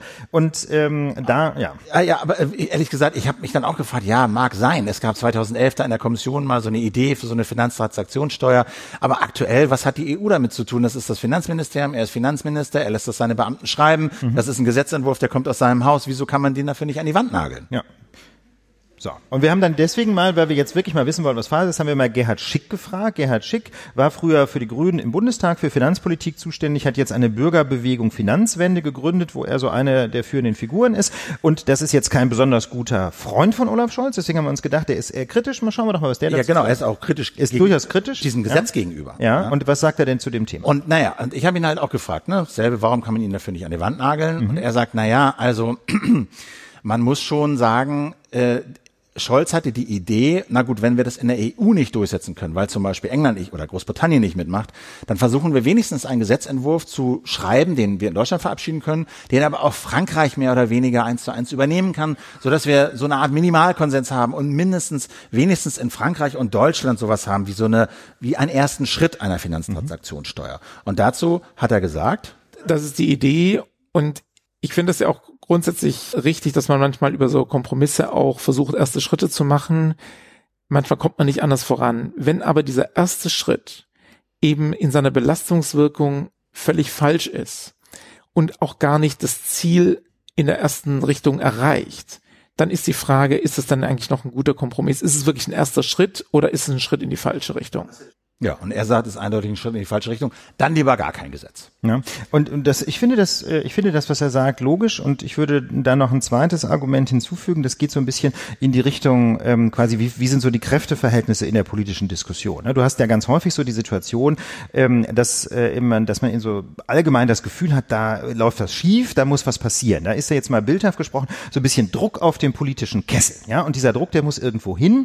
Und diesen Druck kann man dann häufig konstruktiv nutzen, um irgendeine eine längst überfällige Reform durch den Bundestag zu bekommen. Man kann aber natürlich diesen Druck auch nutzen, um irgendein Reformchen anzuschieben und damit im Grunde diesen politischen Schwung komplett zu verschwenden. Und ich, mir scheint es so ein bisschen ähm, ein Fall dieser zweiten Kategorie zu sein, wo eben dieser Druck nicht genutzt wird, um einen ersten Schritt zu tun, sondern wo im Gegenteil dieses ganze schöne Momentum, ja, vielleicht mal hochriskante Finanztransaktionen unattraktiver zu machen, letztlich verschenkt wird. Ich glaube aber, das hat schon äh, Schäuble verschenkt. Als er 2011 Finanzminister war, da gab es dieses Momentum, Finanzkrise, EU hat den Entwurf gemacht, alle waren dafür und er hätte damals eigentlich sich mindestens hinter den Entwurf der EU-Kommission stellen müssen oder wenigstens einen eigenen ambitionierten Entwurf vorlegen müssen, um den dann mit diesem ganzen Window of Opportunity, ja, mit das da durchzupusten. Ja. So, hat er nicht gemacht. Und ich würde auch sagen, das sagt Schick auch, dass, da, da liegt eigentlich die größte Versäumnis und deswegen kann man Olaf Scholz nur mit einem Bein an die Wand. Olaf Scholz ist quasi nicht der Held dieser Geschichte, aber genau. ist auch nicht so der richtige genau. Bad Guy. Volle, volle Interview könnt ihr euch anhören, habe ich im Medienradio veröffentliche ich morgen. Ähm, haben wir anderthalb Stunden über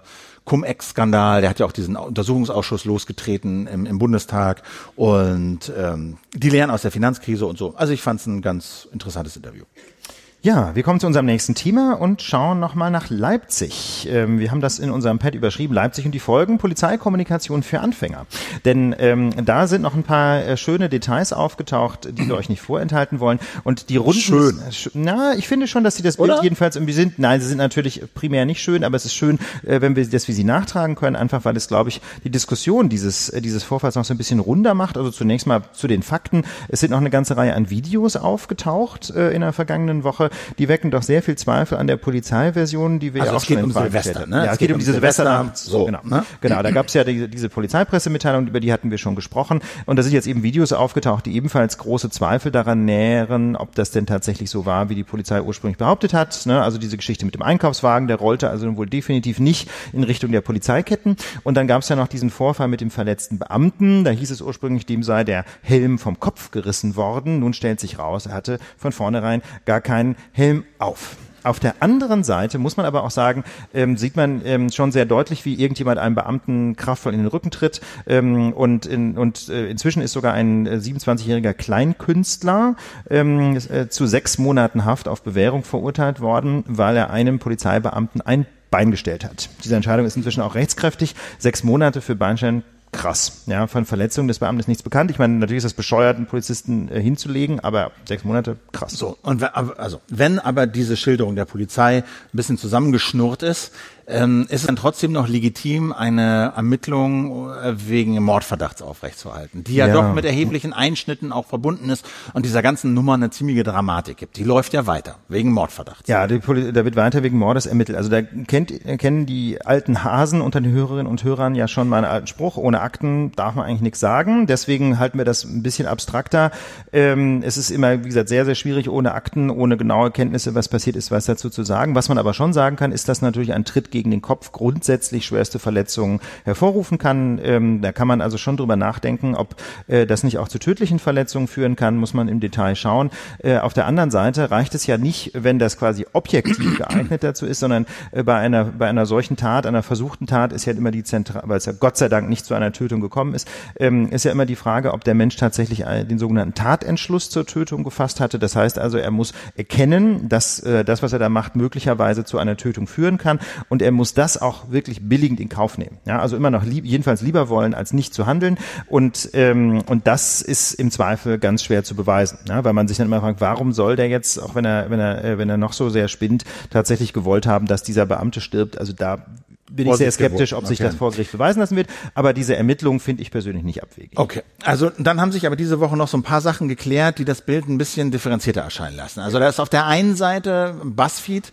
ein, ein Online-Medium, On Online-Medium, äh, was äh, recht ausführlich recherchiert hat, dass äh, auch nicht nur die Polizei falsche Behauptungen verbreitet hat, sondern in der Silvesternacht auch erhebliche Gewalt von Polizisten ausging mit unterlassener Hilfeleistung. Ja, und das ist, das ist das Problem. Also eine ganze Reihe von Fällen, wo nach diesen Filmaufnahmen Beamte ohne erkennbaren Grund auf Menschen einschlagen oder eintreten. Ne? Natürlich kann es auch bei der, bei einer Festnahme zum Beispiel zu Verletzungen kommen, völlig klar. Also, dass die Polizei grundsätzlich in, äh, in dosierter Form auch mal Gewalt anwenden muss, ist völlig klar. Das ist als solches kein Problem. Ein Problem wird es aber, wenn einfach zum Beispiel ein Beamter so völlig ohne erkennbaren Grund jemanden tritt oder schlägt und dann noch nicht mal versucht, den festzunehmen. Also wenn man im Rahmen einer Festnahme Gewalt anwendet, anwenden muss, mag das nötig gewesen sein. Aber einfach nur so aus im Vorübergehen jemanden mal so einen Schlag zu verpassen, das hat aus meiner Sicht jedenfalls mit Polizeiarbeit nichts mehr zu tun.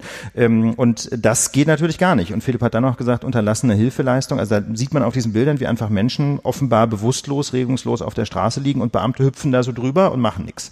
Ähm, klar, äh, auch da muss man immer differenzieren. Kann es natürlich in Einzelfällen, sagte auch die Polizei, die damit konfrontiert wurde, aus Gründen der Eigensicherung nicht möglich gewesen sein, das zu tun. Aber also nach diesen Bildern habe ich jetzt nicht den Eindruck, dass der Beamte und die Beamtin, wer auch immer das jetzt war, ähm, da ein Risiko eingegangen wäre, wenn er oder sie gesagt hätte, dieser Mensch ist bewusstlos, das ist eine schwere Verletzung, ganz offensichtlich muss dem erstmal geholfen werden. So, dann die Polizei sieht nicht gut aus auf so, den Bildern. Genau. Aber dann sagen. haben wir auch noch mit ein, zwei anderen Leuten telefoniert und das fand ich auch ganz interessant, weil die auch gesagt haben, ja, ja, das mit der Polizeigewalt ähm, sehen wir auch so, aber wir haben es hier auch mit einer echt gewaltbereiten linksextremen Szene ja. in Kornewitz zu tun. Ganz genau. Wir haben da mal so ein bisschen recherchiert. Auch mit Leuten, die da wohnen ja. und, und, und leben und viele ja. Sachen über, über, über Monate und Jahre verfolgt. Genau. Und was dabei so rausgekommen ist, wir haben immer gesagt, so ist so eine linke Ecke in Leipzig und so, das ist auch nur die halbe Wahrheit. Also es gibt da zum einen Familien mit Kindern zum Beispiel, Studierende und so. Also es sind jetzt nicht nur, es nicht, sind nicht nur politisierte Menschen dort. Es ist aber eben auch der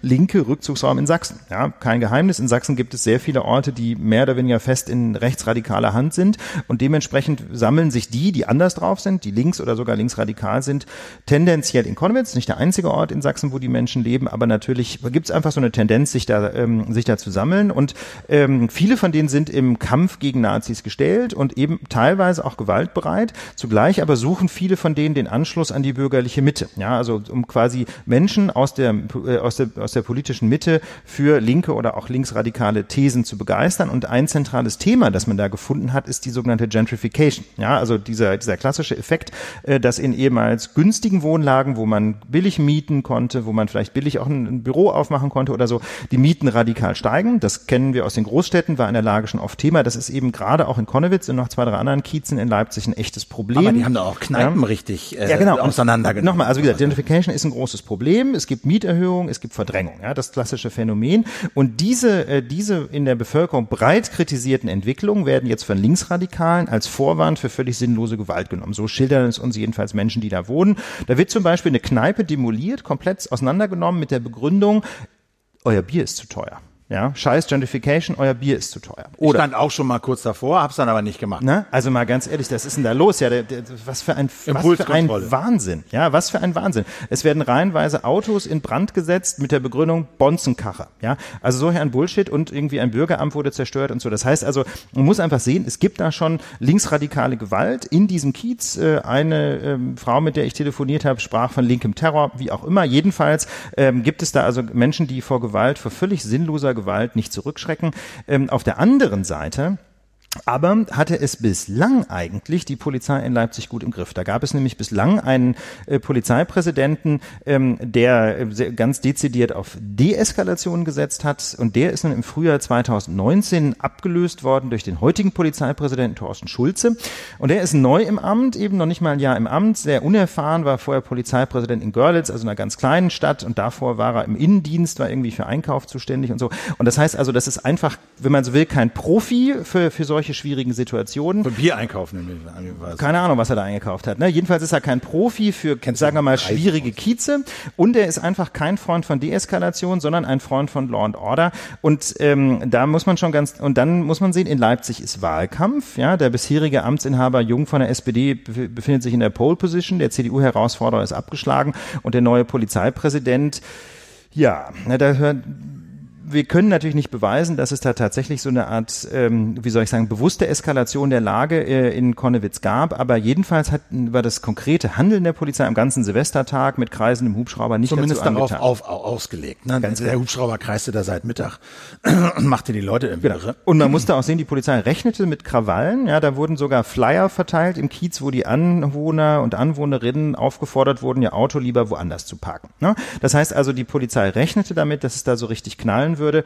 Ähm, ich will jetzt nicht so weit gehen zu sagen, dass sie das äh, provoziert haben, aber sie haben eben auch diese, diese jahrelang erfolgreiche Strategie der Deeskalation in diesem Jahr erstmals nicht wieder angewendet und was, wozu das dann führt, hatten wir, haben wir gesehen. Also ich denke, ähm, ich denke, ähm, was wir da jetzt in dieser Woche rausgefunden haben an, an Details, das zeichnet ein etwas differenzierteres Bild, aber ich glaube, die Konsequenz, die wir schon gefordert haben, ne, dass nämlich die Polizei als die intelligentere Seite eigentlich aufgefordert wäre, hier Deeskalation zu betreiben, aber natürlich gegen Straftaten wie diese Kneipenstürmung zum Beispiel oder Kneipenzerstörung konsequent vorzugehen. Ich glaube, das wäre, äh, das wäre, äh, wäre doch ganz dringend erforderlich. Ne? Ja. Also diese Strategie der Eskalation bringt jedenfalls niemanden weiter. Nee, genau. Und dazu zählt halt auch, wie sie online, speziell online kommunizieren sollen. Das hat ja auch nicht gut funktioniert. Das haben wir letzte Woche schon gesagt.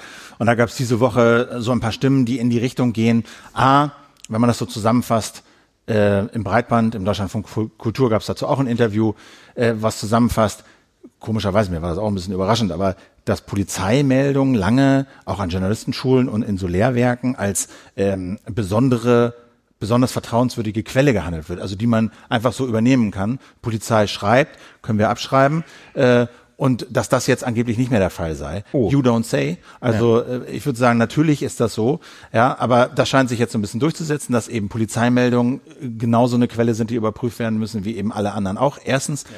Zweitens, ähm, dass natürlich die Polizei richtig kommunizieren muss. Und da würde ich sagen, wenn sie selber von Dingen betroffen ist, wie dort in Konnewitz, dann müssen sie sich mit Bewertungen zurückhalten. Sondern dürfen, wenn sie kommunizieren, nur wirklich Tatsachen und Fakten kommunizieren, die sie belegen können. Sie können, sie können sich da nicht raushalten. Wenn da äh, ne, in der Nacht halt so eine Social Media Debatte tobt, dann äh, müssen die sich da einmischen, weil diese ersten Thesen, Fotos, Eindrücke, Filme enorm prägend sind für die ganze Diskussion und das ganze Narrativ um dieses Ereignis. Ja, aber Deswegen, es muss halt stimmen. Ja, sie müssen da sein, es muss stimmen. Journalisten dürfen das nicht für bare Münze nehmen, sondern es müssen es überprüfen. Und ich würde auch daran appellieren, dass die Polizei sowas macht wie quasi auf der Straße in Kreuzberg im 1. Mai. Da laufen dann halt seit ein paar Jahren äh, Beamte, Beamtinnen rum, ohne Helm, ohne Waffe, ohne Schutz, mit so T-Shirts an, wo Anti-Konflikt-Team draufsteht. Das, glaube ich, gibt es auch in anderen Städten. Aber das scheint ganz gut zu funktionieren. Die sind ansprechbar, die moderieren, die sind extrem geschult und die erklären. Und ich glaube, sowas brauchen die halt online auch. Dass da fünf, sechs Leute sitzen, die nicht an, anfangen, Fackeln zu werfen, wenn es verbal, ne? verbal ne? sondern, ja. sondern ja. beim Twitter, sondern eben so geschult sind, dass sie äh, aufklären können, dass sie recherchieren können, dass sie ein bisschen beruhigen können, dass sie moderieren können, bis dann halt der Blick ein bisschen klarer wird auf was, auf das, was da tatsächlich passiert. Ich glaube, das sind so aus kommunikativer Hinsicht äh, die Lehren, die man daraus zieht. Ja, und da kann die Polizei auch nur gewinnen, ne? denn nur so kann sie ja Vertrauen aufbauen. Also ich glaube, ähm, der, neben, neben den Verletzungen von Menschen, die da eben passiert sind in der Silvesternacht, ist, äh, ist das ganz große Opfer dieser Nacht einfach das Vertrauen in die Kommunikation so. in der Leipziger Polizei. Ne? Also wer liest diese Pressemitteilung jetzt nicht quasi instinkthaft oder reflexhaft mit Stirn runzeln?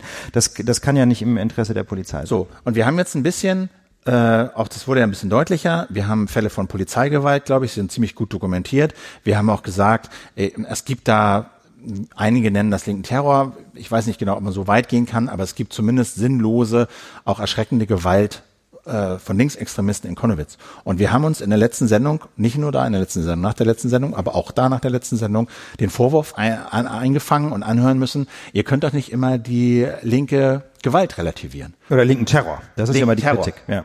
Und wir sagen, doch, können wir. Und zwar müssen wir das auch. Wir müssen. Weil, weil relativieren bedeutet, wir vergleichen. Wir stellen das eine dahin und wir stellen das andere daneben. Und wir stellen fest, in Relation zueinander gibt es einen großen Unterschied. Ja.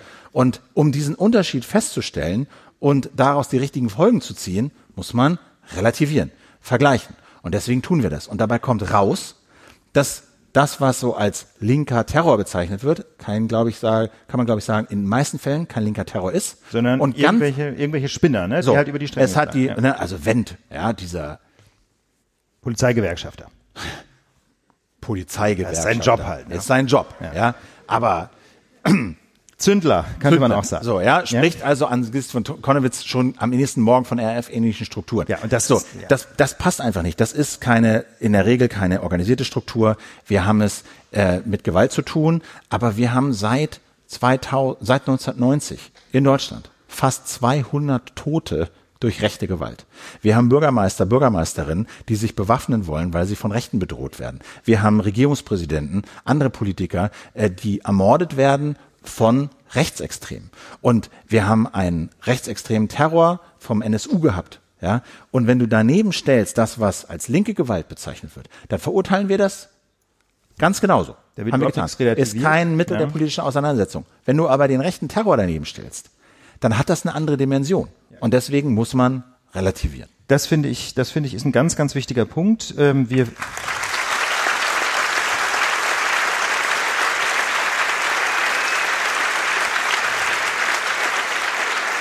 Das ist ein ganz wichtiger Punkt, äh, denn wenn man sich das anschaut, dann ist die, dann wollen wir jetzt nichts schönreden, aber die Gewalt von links ist politisch betrachtet und gerade wenn man die Organisation äh, äh, statistisch betrachtet und wenn man gerade wenn man den Organisationsgrad dahinter sich anguckt, vergleichsweise ungefährlich und ähm, das ist ein das ist ein ganz zentraler Punkt und der zweite zentrale Punkt, weswegen uns das so wichtig ist, ist, dass dieses Gerede vom linken Terror davon ablenkt, dass die große Gefahr unserer Gesellschaft derzeit von rechts droht. Erster Punkt: Linke Gewalt ist vergleichsweise unerheblich. Philipp hat die Zahlen genannt. Die RAF hat 30 Menschen getötet getötet, das sind viel zu viele, aber die Nazis oder andere Rechtsextreme seit 1990 eben fast 200. Zum ja, Beispiel schön, allein dieses Verhältnis. Zum ja, Beispiel Schönreden ja. ist auch so ein, das ist so ein äh, Propagandabegriff, weil er impliziert, wir reden darüber und wir vergleichen das und indem wir vergleichen, sagen wir, das da ist schön und das da ist schlecht. Wir reden überhaupt nicht. Sagen schön. wir nicht.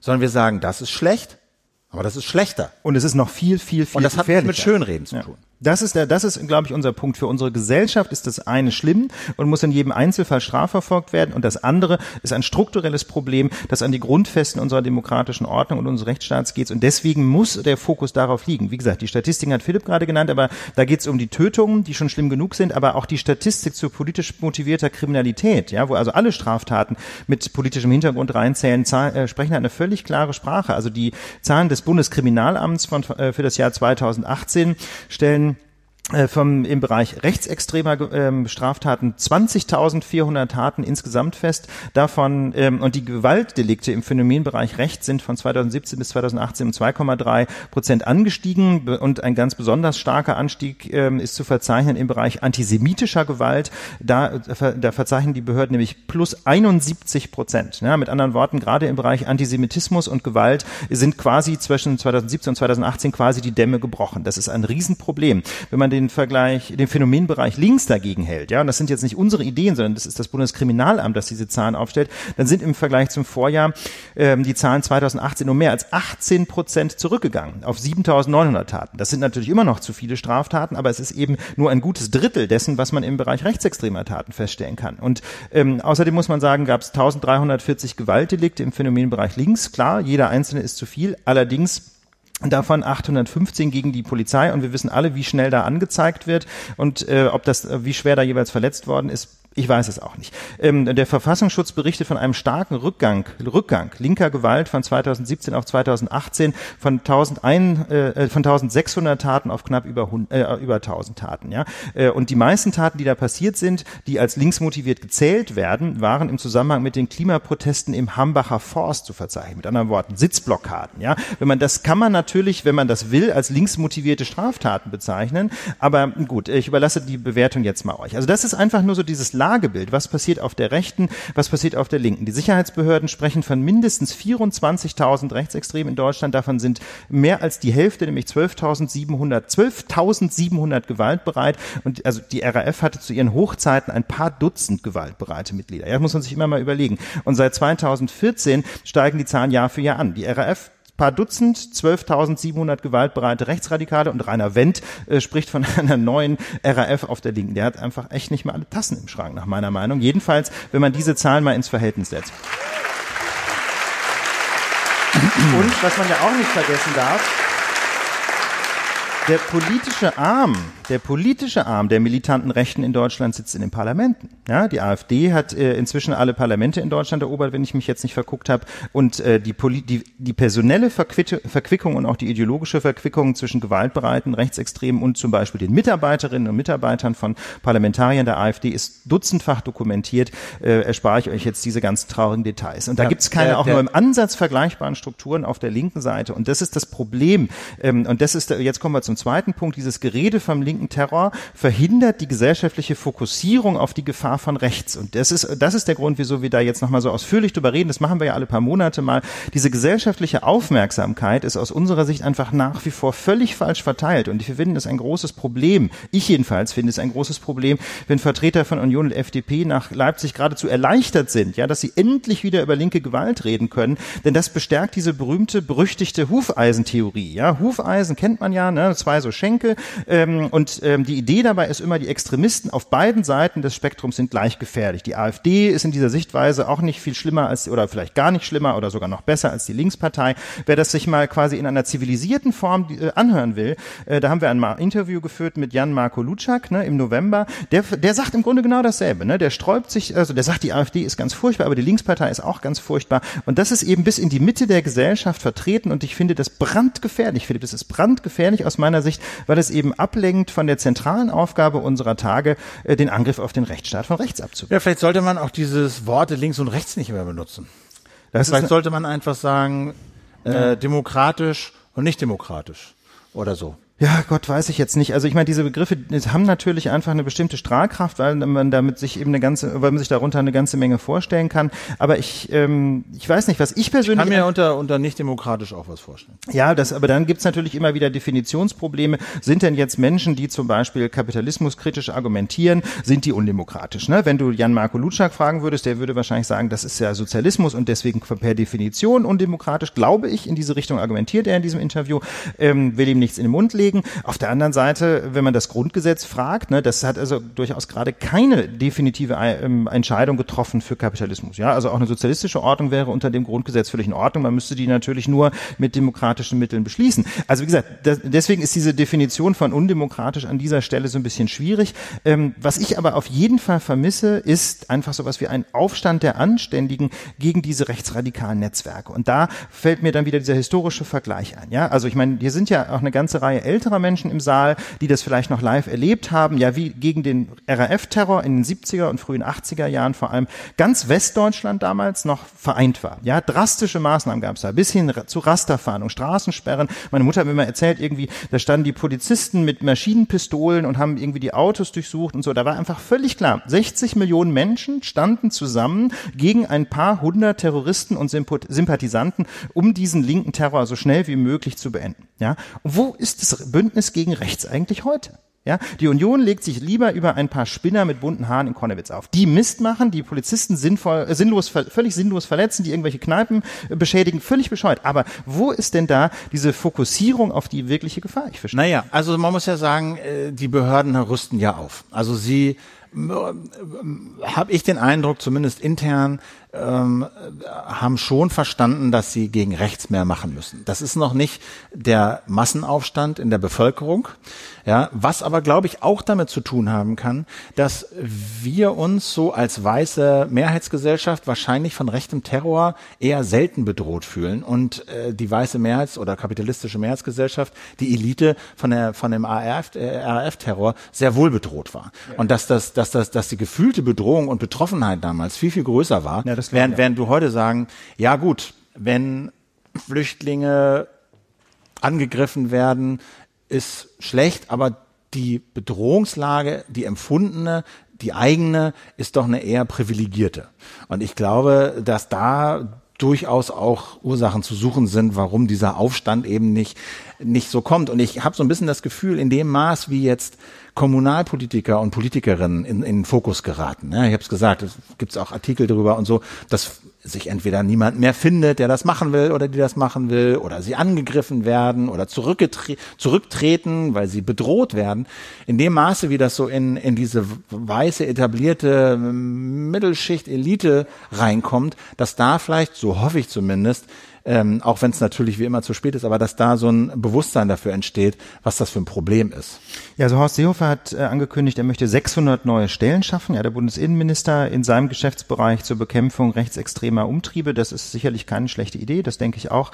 Und ich teile die Hoffnung von Philipp, ne, dass dieses dieses Bedrohungsgefühl, ja, dieses diese diese Wahrnehmung, das ist echt gefährlich, was da auf der Rechten passiert. Diese Gewaltbereitschaft, die bedroht uns tatsächlich existenziell. Dass dieses Bedrohungsgefühl ähm, jetzt tatsächlich um sich greift und man dann dazu äh, einfach zu einer zu einer Art gesellschaftlichem Konsens kommt. Ich persönlich würde mir das sehr wünschen und ähm, das ist der Grund, wieso ich äh, dieses Gerede von von linken Terror so gefährlich finde. Ne? Nicht etwa um da irgendwas schön zu reden. Ja, Philipp hat dieses Wort eben völlig zu Recht äh, schon vom Ansatz her kritisiert, sondern einfach nur, weil ich glaube, wir haben einfach gesellschaftlich gerade ein anderes Problem. Wir kommen zu einem Thema, ähm, was insofern allein schon Nachrichtenwert hat, weil es äh, die Worte SPD und Hoffnung äh, in, ganz eng miteinander verbindet.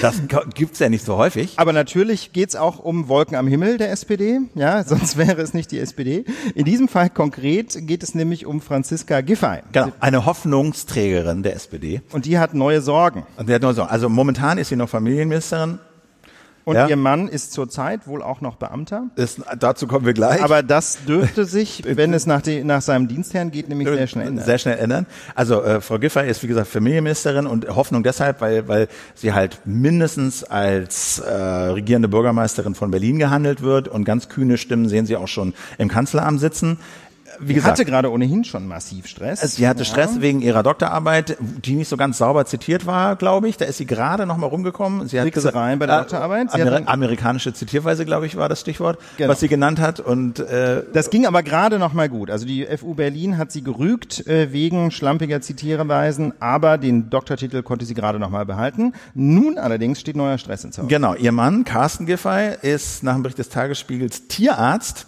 und als solcher bei noch aktuell bei Beamter im Berliner Landesamt für Gesundheit und Soziales. Und diese Behörde wirft ihm Betrügereien vor. Und zwar nicht irgendwie so der hat mal einen Pfund Katzenstreu geklaut oder ja, eine Spritze abgezweigt. Was auch schon, was auch ja schon Entlassung aus dem Dienstrecht fällt. Ja? ja. Katzenstreu? Also jedenfalls, sagen wir, im Beamtenrecht ist es ein bisschen strenger, aber jedenfalls als Arbeitnehmerin kannst du wegen einer geklauten Spritze oder wegen eines Kaugummis oder Radiergummis rausfliegen. Da sind ah, die ja. Regeln extrem streng. Äh, also ich meine, die Arbeitsrechtler wissen die genauen Details, aber ich war, bin immer wieder überrascht, äh, wie niedrig da quasi die Schwelle ist, äh, weil da immer gesagt wird, na, wer irgendwas mitgehen lässt, der zerrüttet unwiederbringlich das Vertrauensverhältnis, das für jedes Arbeitsverhältnis er ist noch ein bisschen, nicht bisschen, verzichtbar ist. Er ist noch ein bisschen weitergegangen. Er hat Dienstreisen abgerechnet? Die es nie gab. So jedenfalls der Vorwurf. Ja, wir waren nicht dabei. Na, was heißt der Vorwurf? Das äh, Verwaltungsgericht in Berlin hat geurteilt. Ganz und, genau. Äh, weil die Behörde ihn nämlich angeklagt hat mhm. und das Verwaltungsgericht äh, Gericht Berlin äh, hat dieser äh, Disziplinarklage stattgegeben und hat gesagt, Entfernung aus dem Dienst Pop. Patsch. Man Aber muss, man, ja. Also, das Schöne ist ja, die Lage der Nation ist ein Bildungsprogramm. Ich habe was gelernt bei der Recherche für diese Folge. Ich wusste nämlich überhaupt nicht, dass es diese Disziplinarklagen gibt. Ich man muss sagen, der Rechtsweg ist noch nicht ausgeschlossen. Genau, das ist noch nicht abgeschlossen. Das ist nicht rechtskräftig. Ist nicht rechtskräftig. Er kann noch Rechtsmittel einlegen. Momentan ist er noch Beamter, aber das, das Gericht hat so entschieden. Genau, also das ist, das ist einfach wirklich ganz interessant. Ich wusste natürlich, dass es sowas wie Disziplinarverfahren gibt, aber ich habe immer gedacht, das läuft so, das Disziplinarverfahren ist eben kein Strafverfahren, sondern so eine Art Parallelverfahren äh, gegen Beamte, wenn sie ihre Dienstpflichten verletzen. Das läuft grundsätzlich auch ganz unabhängig vom Strafverfahren. Und ich dachte dann immer, am Ende eines solchen Disziplinarverfahrens steht irgendein Bescheid der Behörde, so ist es ja normalerweise, äh, und die Behörde erlässt einen Bescheid und wenn einem der nicht passt, dann kann man dagegen klagen.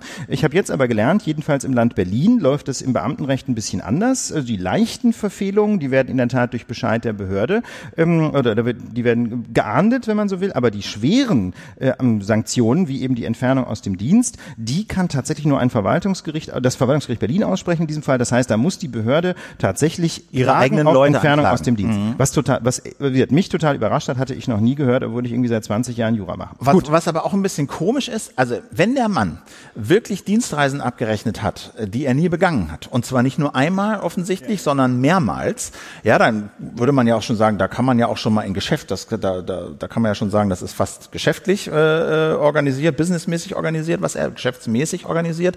Da sind wir dann auch schon straf, also da sind wir im Betrug und, und bei strafrechtlich relevanten Sachen. Und man fragt sich doch, warum wurde keine Anzeige erstattet? Warum gab es kein Strafverfahren? Genau, das ist so ein bisschen die Frage. Das konnten wir ehrlich gesagt nicht rausfinden, ob es ein Strafverfahren gab. Ach wir so. haben beim Verwaltungsgericht nachgefragt. Die sagen, wir können dazu nichts sagen. Die haben uns alles andere bestätigt, was wir hier gerade so gesagt haben. Ähm, also, dass es diese Entscheidung gab und dass es auch tatsächlich eine solche Disziplinarklage war und so. Das haben die alles bestätigt. Aber ob es ein Strafverfahren gab, dazu wollten sie sich nicht äußern. Ähm, das, wenn das nicht der Fall wäre, dann wäre das doch jedenfalls sehr verwunderlich. Philipp hat es gesagt, also das, worum es da geht, Erschleichen von, von Erstattungen von Dienstreisekosten, das dürfte auf jeden Fall den Anfangsverdacht des Betruges erfüllen und möglicherweise eben auch des Gewerbsmäßigen, wenn das mehrfach vorgekommen ist oder wenn er jedenfalls die Idee hatte, das mehrfach zu tun. Also wenn da, wenn es da kein Strafverfahren gegeben haben sollte, dann wäre das aus meiner Sicht doch einigermaßen fishy, dann könnte man sich die Frage stellen, wir können es nicht beweisen, ob da was unter den Teppich gekehrt so, werden soll. Jetzt äh, sagt aber der, äh, der Stab äh, der Ministerin Giffey auf Anfrage des Tagesspiegels, zu Privatangelegenheiten von Familienmitgliedern äußert sich die Ministerin nicht.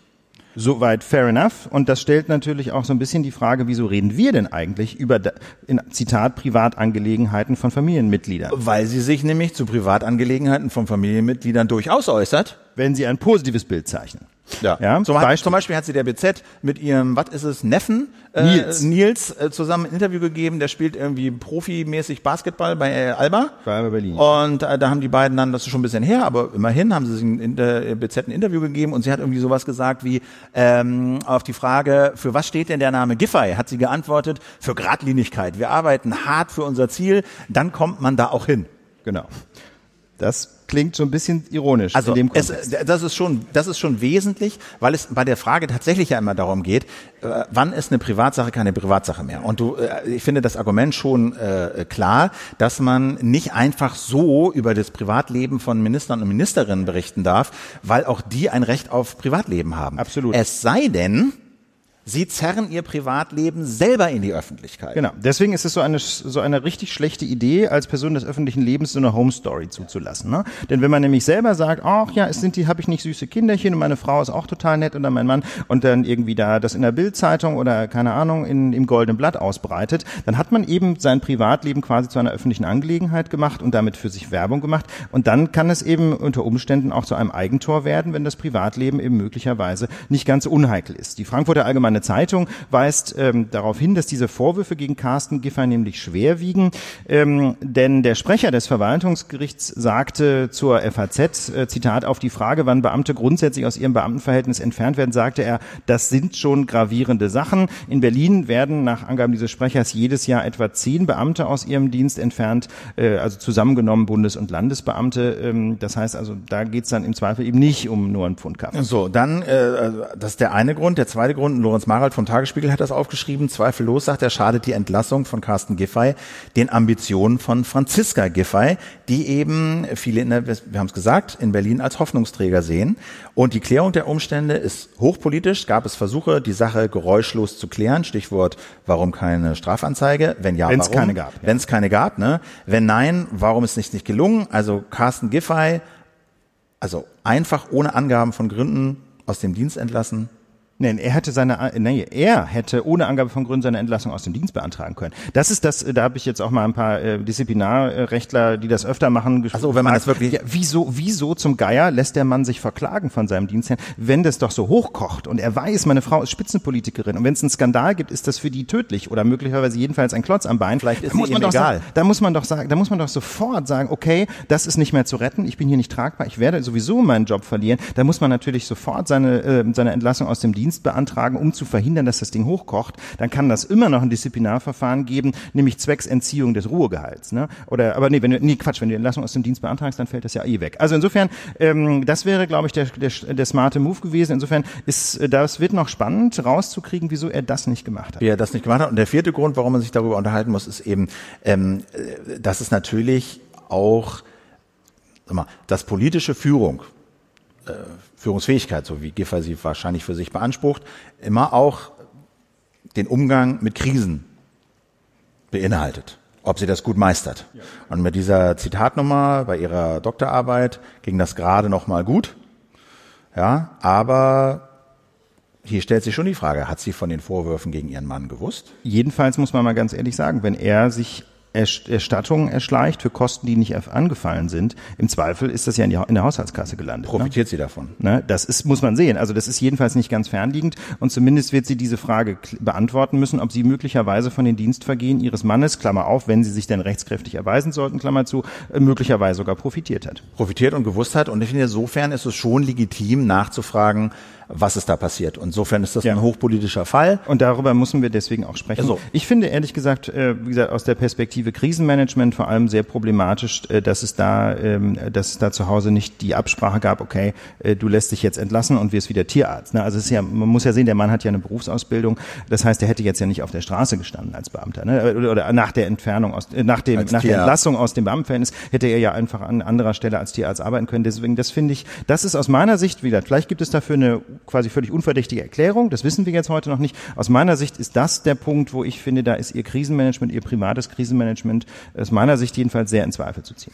Es ist ja die sogenannte Tamponsteuer gesenkt worden zum ersten ersten. Gab es eine extra Tamponsteuer? Naja, es gab halt 19 Prozent äh, auf Tampons, äh, weil sie quasi wie Hummer oder Luxusgemälde oder Uhren oder sowas versteuert wurden ah, mit 19 Prozent. Aber der normale Umsatzsteuersatz. Genau, der normale Umsatzsteuersatz. Aber alle anderen Hygieneprodukte ähm, äh, mit sieben Prozent versteuert werden. Und viele haben sich aufgeregt, gesagt, warum äh, sind denn hier Tampon irgendwie was? Ich glaube als Kosmetik oder so wurde das einrubriziert. Jedenfalls nicht einfach ein ganz normales ähm, Hygienemittel mit sieben äh, Prozent, so dass wir davon äh, dafür weniger zahlen müssen. Und äh, da gab es dann also eine Petition, die wurde eingereicht von verschiedenen Leuten und äh, die wurde dann vom Bundestag verhandelt und tatsächlich hat dann äh, die Bundesregierung gesagt, okay, äh, sehen wir ein, wir ändern das Gesetz und äh, Tampons kosten oder auf Ja, Tampons. vielleicht, vielleicht, da muss man ganz kurz einmal kurz anhaken, das ist jetzt nicht irgendwie so ganz spontan irgendwie passiert, Nein. sondern da gab es zwei Aktivistinnen, unter anderem Nana Josephine Rohloff aus Hamburg,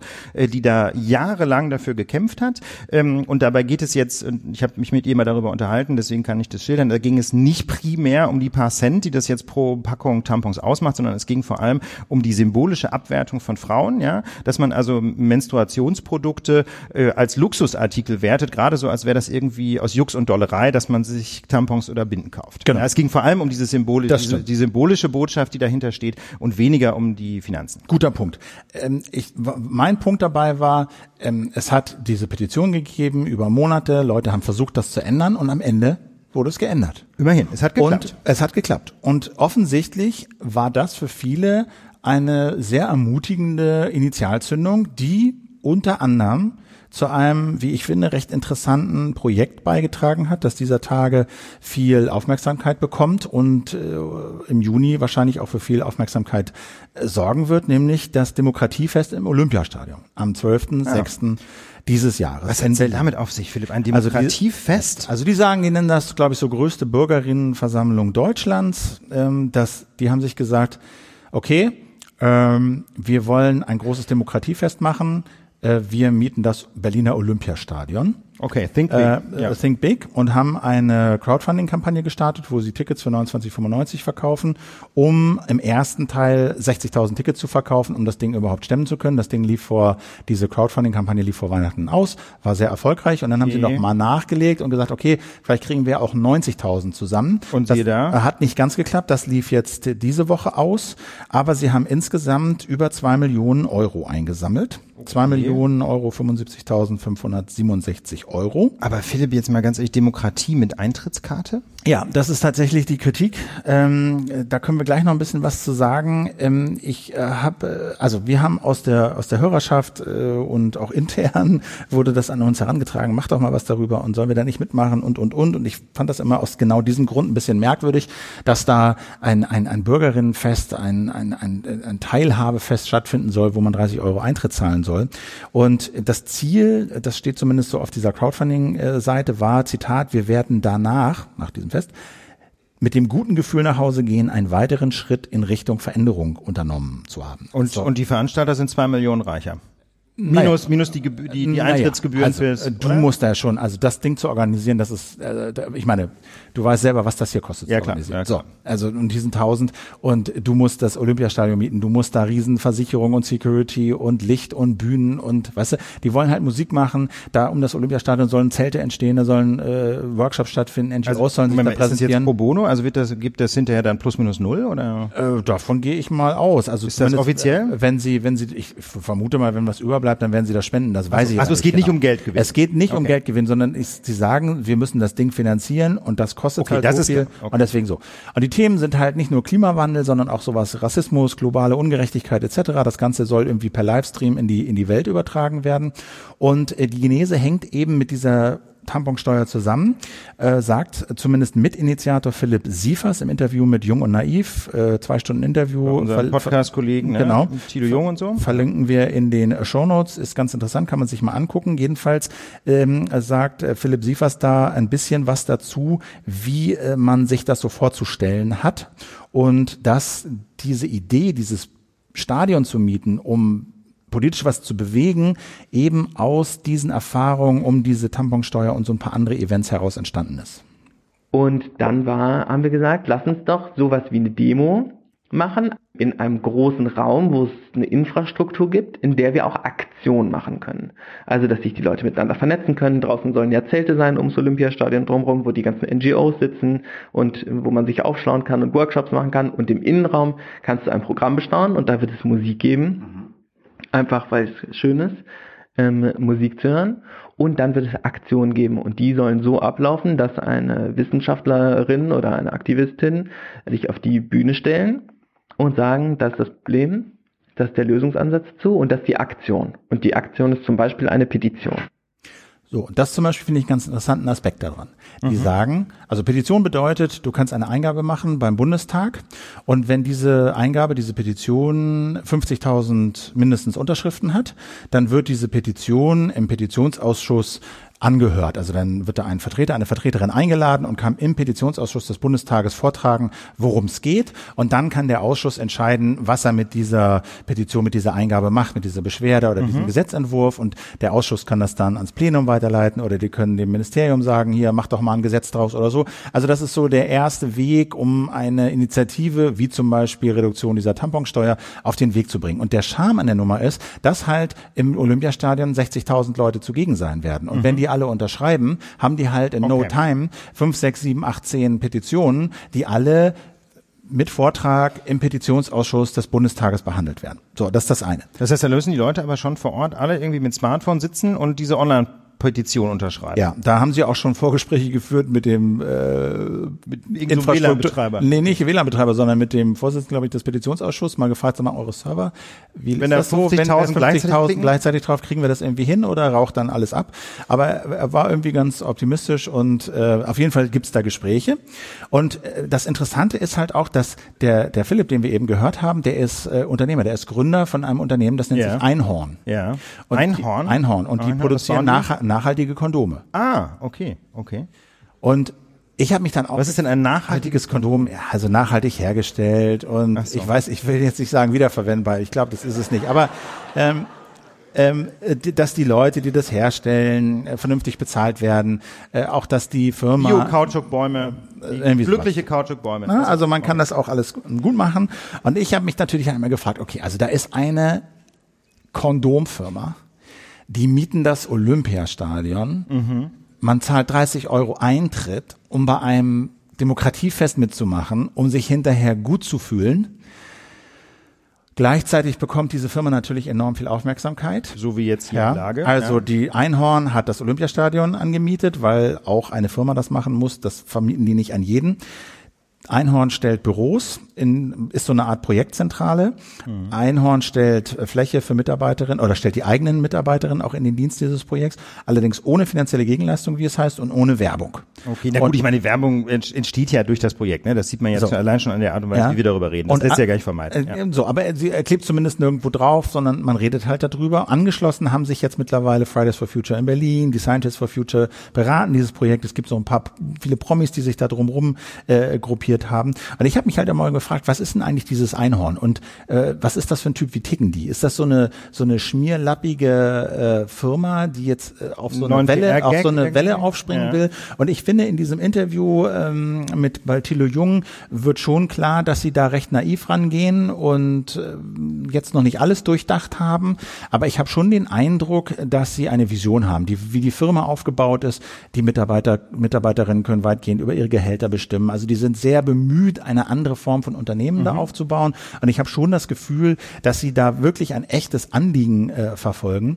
Aber jetzt zu dieser Kritik, ne? die ist natürlich äh, zahlreich. Ja? Also zwei Millionen kann man damit nicht was Besseres machen äh, Teilhabe für Geld. Was ist denn das für ein Quatsch? Ja, also ne, das, das, das hat mich jetzt spontan so ein bisschen erinnert an die, an die gruseligen Zeiten, als es in Preußen das Dreiklassenwahlrecht gab. Ne? Bisschen Demokratie für die armen Leute und viel Einfluss für Menschen mit viel Geld. Ne? Das kann irgendwie nicht sein. So, versteckte PR für Einhorn. Ja, Sicherlich, sie werden, Gut. sie werden genannt. Wenn man was Gutes tut, dann darf man dafür auch Credit bekommen. Das finde ich jetzt das geringere Problem. So, und dann gibt's diese Äußerung von Philipp Siefers in diesem, in diesem Interview bei, bei Thilo Jung, äh, die, seine Antwort auf die Frage von Thilo Jung. Ihr sagt, alle sind willkommen. Gilt das auch für Nazis? Antwort. Ja, also wenn die sich äh, konstruktiv an Lösung der Probleme, die wir genannt haben, beteiligen möchten, ähm, dann äh, finde ich das, äh, ist es ja wenn ihr gegen, wenn, man, wenn ihr gegen Rassismus seid, dann kannst du ja nicht sagen, dass Nazis willkommen sind. Ja, genau. Das ist ja, das schließt sich ja dann sozusagen aus. Also äh, Nazis, die gegen Rassismus sind, die sind dann äh, vielleicht willkommen. Also alle sind willkommen, okay. die sich mit diesen Grundsätzen verbinden können. Also mit anderen Worten, so, Hunde sind, sind ja, willkommen, wenn sie kein Fleisch. Äh, Gleichberechtigung, ja? kein Rassismus ja. und wir glauben an den Klimawandel. So. Also Strich drunter. Ich habe mich gefragt, also, also es, gibt, es gibt oft, Philipp, da diese, dieses Statement ist doch nun wirklich völlig gaga, oder? Ich meine, ein Nazi, der, der nichts gegen Ausländer hat, ist kein Nazi. Ja, das ja, ist aber der, ja, gut, das hat er ja auch gesagt. Also so nach dem Motto, deswegen schließt es sich ja auch aus. Natürlich war das eine dämliche Äußerung. Das gab, das war auch nicht die einzige dämliche Äußerung. Die wurden auch zitiert mit, ja, 2995, Weltverbesserung war noch nie billiger. Mhm. Dicke Hose. Ja. Ja. Gut, ähm, dicke Hose. So, ähm, Gut. Anyway. also, aber was ich nicht, dass wir noch aufpassen, dass wir bei Apple dann unter ab 18 gelistet werden. Ne? Wir wollen das jetzt nicht vertiefen. Also, was ich mich gefragt habe, ist, es gibt ganz viele Punkte, wo man ihnen Naivität, Planlosigkeit, dämliche Aussagen, undurchdachte Aussagen ankreiden kann. Und ich habe mich gefragt, okay, wenn man das mal auflistet, haben, Versagen, was bleibt da unterm Strich? Ist es wirklich äh, bei all den Fehltritten und strategischen Merkwürdigkeiten und vielleicht auch ein bisschen Planlosigkeit, dass sie noch nicht genau wissen, wie, was machen wir da eigentlich und so. Ich meine, das ist auch noch ein halbes Jahr hin. Überwiegt da nicht das Gute? Und ist das nicht unterm Strich doch ein sinnvolles Projekt? Tja, ich weiß jetzt ehrlich gesagt nicht so ganz, ähm, was da, was da jetzt konkret bei rauskommen soll, wenn ich ehrlich bin. Also diese Geschichte mit den Petitionen klingt jetzt erstmal nice. Da gibt's dann diese technischen Probleme, ob die Server das aushalten, aber vor allem, ähm, klar, frage ich mich aber, ob man dafür wirklich das Olympiastadion mieten muss, denn man kann ja auch so Petitionen starten und es gibt ja auch so schon Petitionsplattformen, ne? Campact und, und Change.org und so, ähm, die ja wiederum häufig Petitionen starten. Klar, das ist dann nicht die vom Bundestag, aber Aber Tampons waren, Ja. glaube ich, auch bei Change.org. Da hat auch angefangen. Da war eine davon. Ne? Also wie Ja. gesagt, da gibt's ja andere Plattformen auch. Dafür müsste man jetzt nicht ins Olympiastadion. Auf der anderen Seite, wenn man natürlich in einer solchen Veranstaltung dann quasi so das unmittelbare Gefühl bekommt, ähm, das ist hier dieses Gemeinwesen, das ist was, für das ich mich engagiere, wo ich mich einbringe. Das ist irgendwie mein Business, dieser Staat. Ne? Das ist mein, An meine, mein Anliegen. Ich bringe mich da ein, ich engagiere mich dafür, wenn das irgendwie sowas, wie sagt man neudeutsch so schön, Ownership stärkt. Ne? Also das Gefühl, dass man ähm, eben auch verantwortlich dafür ist, ähm, das Gemeinwesen fortzuentwickeln, dann finde ich das gut, wenn die, wenn die äh, 80, 90.000 Leute hinterher nicht nur einmalig dahin gehen und wie so eine Art Ablasshandel, ja, einmal 30 Euro zahlen und damit glauben, sie haben genug getan für unser Gemeinwesen, sondern wenn die, wenn die da quasi politisiert werden und äh, sich in der Folge weiter einbringen, dann glaube ich, kann das, äh, kann das tatsächlich auch nachhaltige Effekte haben. Und ich denke, warum denn nicht? Kannst ja mal probieren. Weißt du, ne? äh, äh, die machen was. Ja. So, die machen was, die werden sich vernetzen, da werden sich viele Leute kennenlernen, sie werden viel anstoßen, sie werden irre Aufmerksamkeit bekommen, wenn das Ding wirklich startet. Das wird, da bin ich mir sicher, weltweit für Aufmerksamkeit sorgen, äh, Schlaglichter medial auf bestimmte Themen legen. Es ist, finde ich, eine neue Art, ein neues Format politischer Veranstaltung. Ja, hat es Live Aid hat es gegeben in den 80ern äh, für Stimmt, Afrika ja. mit Spenden sammeln. Das ist so ein bisschen, habe ich das Gefühl, verwandt. Das, trotzdem Ja. macht es das nicht schlecht. Sie haben Und so ein bisschen verstanden, wie Aufmerksamkeitsökonomie funktioniert. ne? Erstens es ist, das. es ist, es ist ein, du brauchst ja heute einfach ein Happening, du brauchst irgendwas, was Schlagzeilen macht, um einfach Aufmerksamkeit auf ein Problem zu lenken. Und Probleme haben wir nun wahrlich genug. Ne? Und wenn sie dafür Aufmerksamkeit produzieren, dann finde ich da, bin ich da bei dir. Also wie das mit diesem Eintrittspreis ist was, was mir persönlich gar nicht schmeckt. Na, irgendwie müssen Ne? Aber sie müssen es halt ne? irgendwie irgendwie finanzieren. Müssen, also Ja. irgendwie äh, Ja. gibt's das nicht umsonst. Und und und ich finde ähm, diese naiven und bisschen planlosen Äußerungen, die wirken für mich wie so ein, wie das halt passiert, wenn Leute mit viel Energie und und und und Enthusiasmus und Euphorie in so eine Sache reingehen. Ja, ähm, dann redet man sich manchmal über Kopf um Kopf und Kragen, aber ohne diese Energie Ja. kriegst du es dann halt auch nicht gebacken. Nee, und- und da würde ich dann wahr. sagen, steht unterm Strich, finde ich, Stand heute eher ein Haben auf dieser Nummer. Mhm. So. Und, und ich wünsche dir alles Gute. Ich hoffe, dass da was Gutes bei rumkommt. Und ich glaube, dass das auch so ein Moment der Selbst, wie sagt man so, Selbstwirksamkeit, so ein Gefühl der Selbstwirksamkeit geben kann. Ja. Wie die das ja auch immer beschrieben haben. Wir Ja, haben das, das Gefühl, darf ich so wir ein bisschen können, sorgen, wir können was machen, wir können was bewegen, wir sind zusammen, wir vernetzen uns und, und, und, und sind nicht alleine. Also ich finde, das sind alles Sachen, die, die, die diese ein bisschen, diese merkwürdigen Aussagen, diese Nazi-Aussagen in den Schatten stellen. Ja klar, das war jetzt dämlich, aber da, da, auf dieser Grundlage würde ich jetzt auch nicht den Stab brechen über das Projekt. Ich finde das mit dieser Selbstwirksamkeit eigentlich fast den heikelsten Punkt, ne, neben dem Eintrittspreis, denn ähm, das geht, das funktioniert natürlich in beide Richtungen. Ne? Also Selbstwirksamkeit ist ja so ein bisschen so dieses Gefühl, dass man auch sonst bei Demos hat. Ich bin nicht alleine, ich kann mit meinem, mit meiner, mit meinem, mit meiner kollektiven Meinungskundgabe tatsächlich ein bisschen was erreichen. Äh, aber das kann natürlich auch nach hinten rausgehen, äh, losgehen, wenn du äh, das Gefühl hast, dann waren wir alle hier, ja, 80.000 Leute haben sich engagiert und irgendwie über Demokratie nachgedacht und es passiert nichts. Das ist ja genau das Problem. Dass, äh, wir haben ja eben dieses, dieses Interview von Fridays for Future schon kurz eingespielt, ne, mit diesem O-Ton von dem einen Sprecher. Ähm, und da geht es, das Interview ist sehr hörenswert, war eine Information am Morgen vor ein paar Tagen, äh, verlinken wir nochmal. Ähm, da gibt es nämlich genau auch dieses Problem, naja, also Fridays for Future, was bringen die denn jetzt eigentlich? Also natürlich haben die jetzt Aufmerksamkeit auf das Problem Klimawandel gelenkt äh, und, und auf die kommende Klimakatastrophe, aber die Bundesregierung sitzt das Problem weitgehend aus. Ne? Also der Interviewer äh, konfrontiert den Sprecher da ziemlich deutlich damit, sag mal, Leute, was, was erreicht ihr denn jetzt? Und das finde ich klar, also bislang kann man noch sagen, nein, wir haben ja diesen Bewusstseinswandel herbeigeführt, aber irgendwann kommt natürlich auch der Punkt, wo man sagen muss, wo ist denn die praktische Politik? Und dann ist dann aber stellt sich Sie doch mit den Petitionen. Das ist doch, ich meine, na, was, was, was, Philipp, was bringen denn Petitionen? Ich, will jetzt, ich will jetzt nicht Petitionen in Bauschenbogen hm, verdammen, ne? Aber das, ist klar, ist das kein Gesetz, was Sie da machen. Nee, und das ist eben genau das Problem. Was, was, was bringt der Petitionsausschuss? Ne? Also ich will jetzt nicht so weit gehen zu sagen, das sei quasi Opium fürs Volk, aber so ein bisschen ist es schon so, dass diese, dass diese Petitionen in aller Regel eben weitgehend im, im Sande verlaufen. Da kommt in aller Regel nichts bei raus. Mehr kommt schon fast dabei raus, wenn man tatsächlich auf einer der großen Plattformen, ja, Change.org und wie sie alle heißen, ähm, da ähm, mehrere hunderttausend Unterschriften. Wie seht ihr das denn? Wer ist, wer hält dieses Projekt für eine gute Idee? Oh, Mal Hände hoch. Ja, Gegenprobe. Ja. Wer ist, wer hält es für eine Quatschidee? Okay, also ich meine, meine Bauchgefühl wäre zwei Drittel pro, ein Drittel kontra, Philipp, oder? So grob, oder? Also es gab, wer enthält sich? Oh ja, nee. Mhm. Okay, na dann würde ich sagen Viertel Enthaltung, Viertel Kontra, Hälfte dafür. So ja, grob. also unentschieden. Also wie bei uns hier auch. Na, ich will, ich will jetzt auch nicht hier gelabelt werden, als der, der das Ganze doof findet. Ich bin vielleicht ein, so ein Hauch skeptischer als du, Philipp, aber ich würde unterm Strich mich äh, da anschließen, wenn du sagst, jetzt wo das einmal aufs Gleis gesetzt ist, bin ich auf jeden Fall dafür, dass es ein Erfolg wird und dass die Menschen das Gefühl haben, wir sind nicht die Einzigen, die sich hier Sorgen machen um unser Land und die irgendwie die, dass die Geschicke des Landes ein Stück weit mit in, äh, in ihre Hände nehmen wollen und hoffen wir, dass irgendwas dabei rauskommt. Schauen wir mal. Wir haben ja eben ein bisschen darüber gesprochen, äh, dass die Polizei natürlich besser äh, twittern kann und so, aber unterm Strich bin ich eigentlich schon ganz froh darüber, dass Behörden, Polizisten, Polizistinnen, auch andere Behörden in den sozialen Medien unterwegs sind, ja. zugegen sind, sich an dieser äh, Diskussion und einer Debatte da beteiligen. Ich habe das auch mal jahrelang in irgendwelchen Vorträgen und Workshops und so gefördert, gefordert. Ihr müsst da rein, äh, da sind alle und da wird viel definiert das, äh, an Wahrnehmung. Und das geht übrigens für die Justiz ganz genauso, geht, ja. Genau. Also ich habe das äh, momentan bin ich ja schon seit zwei Jahren, zwei drei Jahren nicht mehr selber quasi in der Justiz tätig, sondern im, äh, erst am Verfassungsgericht als Hiwi und dann im Ministerium. Aber als ich dann noch selber tätig war, habe ich äh, da auch immer wieder mal an so Social Media Tagungen teilgenommen und da war immer meine Position, liebe Leute, liebe Justiz, über euch geredet wird auf jeden Fall in sozialen Medien. Die Frage ist nur, ob ihr mitdiskutiert. So. Ne? Und genau weil das so ist, denke ich, es, ähm, es können sich eigentlich Behörden da nicht mehr so richtig raushalten. Aber es gibt jetzt ein juristisches Problem. Behörden dürfen nämlich nicht mehr twittern. Sagt der Landesdatenschutzbeauftragte von äh, Baden-Württemberg. Stefan Brink. Stefan Brink, genau. Und der hatte mich angekündigt, dass äh, seine Behörde das Twitter einstellen wird.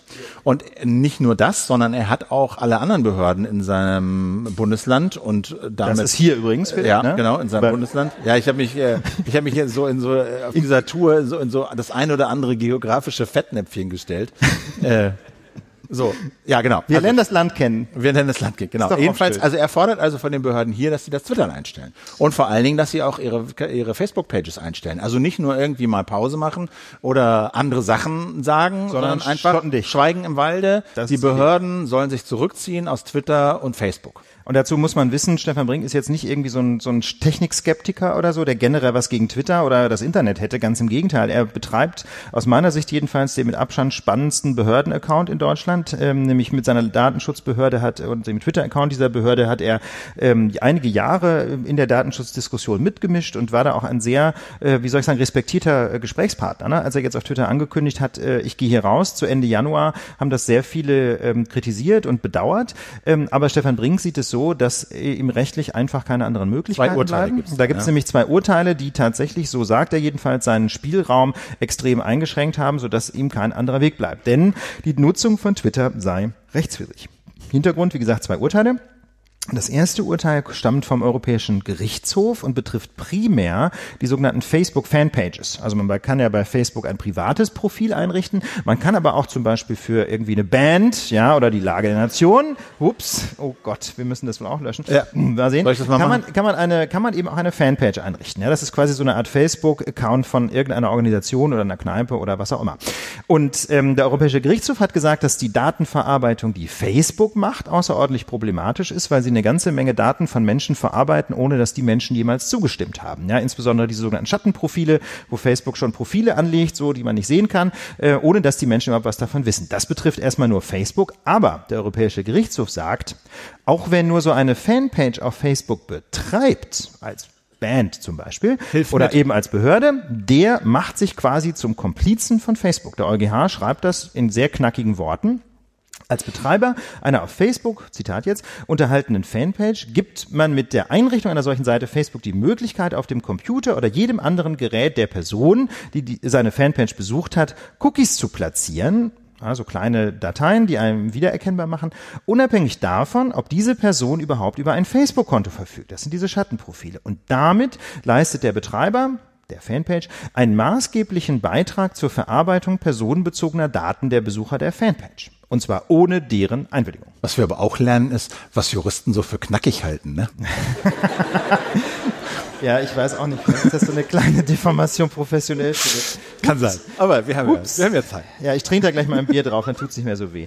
Und dann gibt's noch ein zweites, zweites Urteil vom Bundesverwaltungsgericht. Ja, also wie gesagt, der Europäische Gerichtshof sagt, Facebook macht Schweinereien und sobald man eine Facebook-Fanpage betreibt, macht man ebenfalls Schweinereien. Und das Bundesverwaltungsgericht sagt jetzt, die Datenschutzbehörden können auch die User äh, quasi ins Visier nehmen und müssen sich nicht erst an Facebook wenden. Es gibt quasi keinen Vorrang, diesen Datenschutzverstoß zuerst gegenüber Facebook geltend zu machen und zu sagen, Facebook ändere deine, deine Technik oder ändere deine, deine IT-Systeme, sondern man kann sich auch direkt an die Leute wenden, die Facebook-Fanpages betreiben. Zitat von, aus Leipzig vom Bundesverwaltungsgericht. Das Gebot einer effektiven und wirkungsvollen Gefahrenabwehr könne es rechtfertigen, rechtfertigen, denjenigen äh, als Verantwortlichen heranzuziehen, dessen Pflichtigkeit, wunderschönes Wort, sich ohne weiteres bejahen lässt. Das hat der EuGH ja schon entschieden. Wer eine Fanpage betreibt, ist pflichtig und dem effektive Mittel zum Abstellen des Verstoßes zur Verfügung stehen. Klammer auf, abschalten, Klammer zu.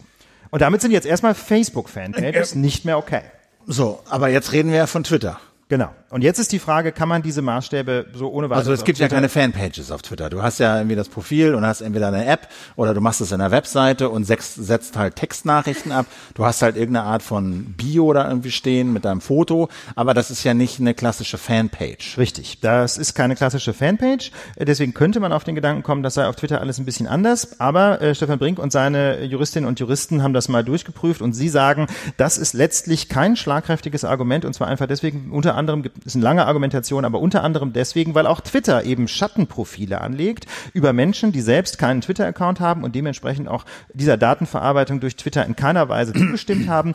Und zu dieser Datenverarbeitung durch Twitter leistet man eben auch allein dadurch schon einen Beitrag, dass man einen Twitter-Account hat und damit ja eben so eine Twitter-Seite quasi ins Netz stellt. Also sie sagen halt, die, die Argumentation der Datenschutzbehörde ist, die das eigene Twitter-Profil ist der Sache nach dasselbe wie eine Fanpage auf Facebook und Bums ist auch das Betreiben eines Twitter-Accounts illegal, Philipp. Wir werden da noch mal ganz in Ruhe drüber nachdenken. Wir werden drüber nachdenken, aber genau, also, also der meint das ja durchaus ernst. Ne? Der meint das total ernst. Der, ist, der macht zwar manchmal Witze, aber ich glaube, das ist kein Witz. Nein, Stefan Brink ist ein sehr konsequenter Durchsetzer im Datenschutzbereich. Und er kann das ja auch durchsetzen. Ne? Ja, also er kann ja wirklich ja. den Behörden auch vorschreiben, abschalten und wenn sie das nicht tun, gibt's Bußgeld.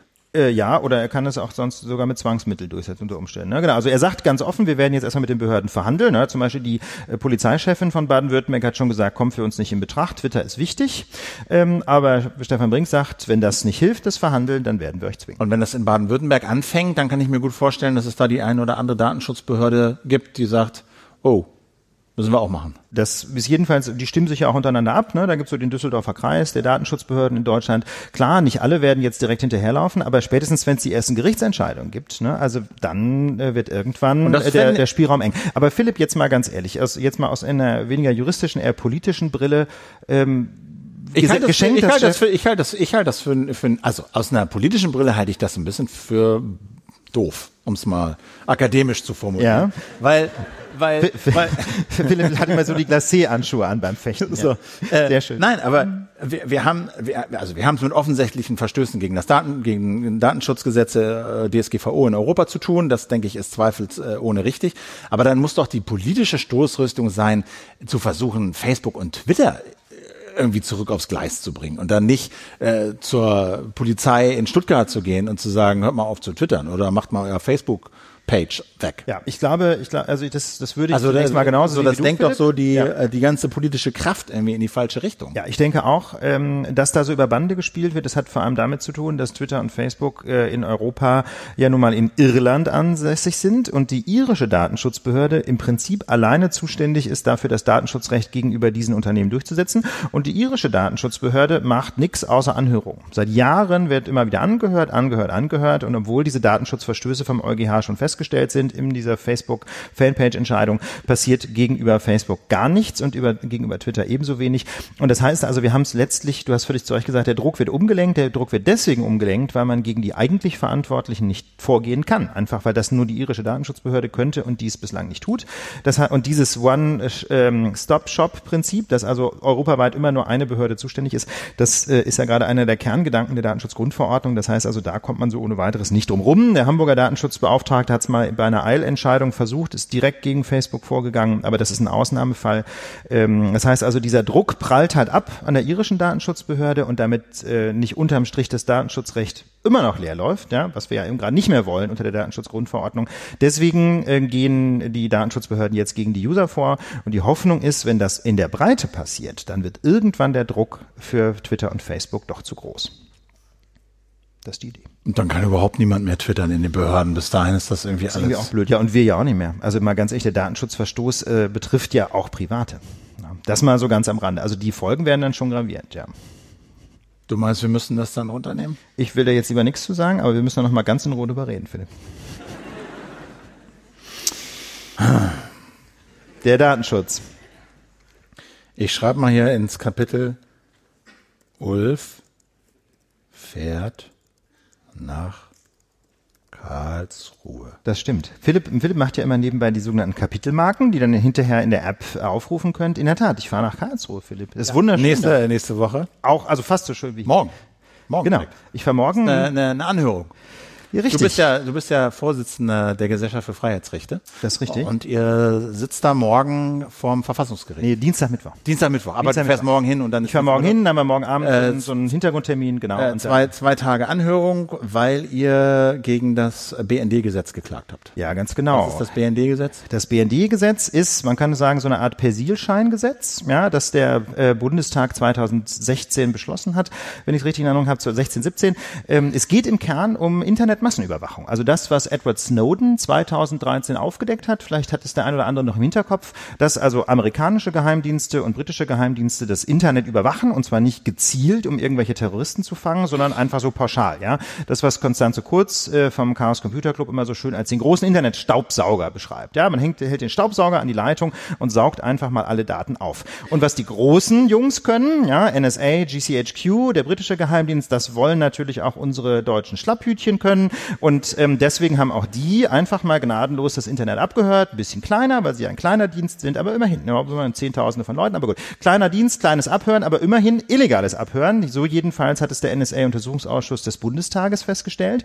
Ähm, und da könnte man ja denken, wenn eine deutsche Behörde was Illegales tut und Das habe ich auch gedacht. Jetzt, ja, jetzt Ja. ist es rausgekommen, jetzt machen sie was Illegales, jetzt wird es abgeschaltet. Und was passiert? Das Gesetz wird geändert, damit das alles legal ist. Genau, das ist so die andere Variante, deswegen sage ich Persilscheingesetz. Der Bundestag hat einfach gesagt, okay, äh, habt ihr bislang illegal gemacht, zur Belohnung dürfte das in Zukunft auch offiziell.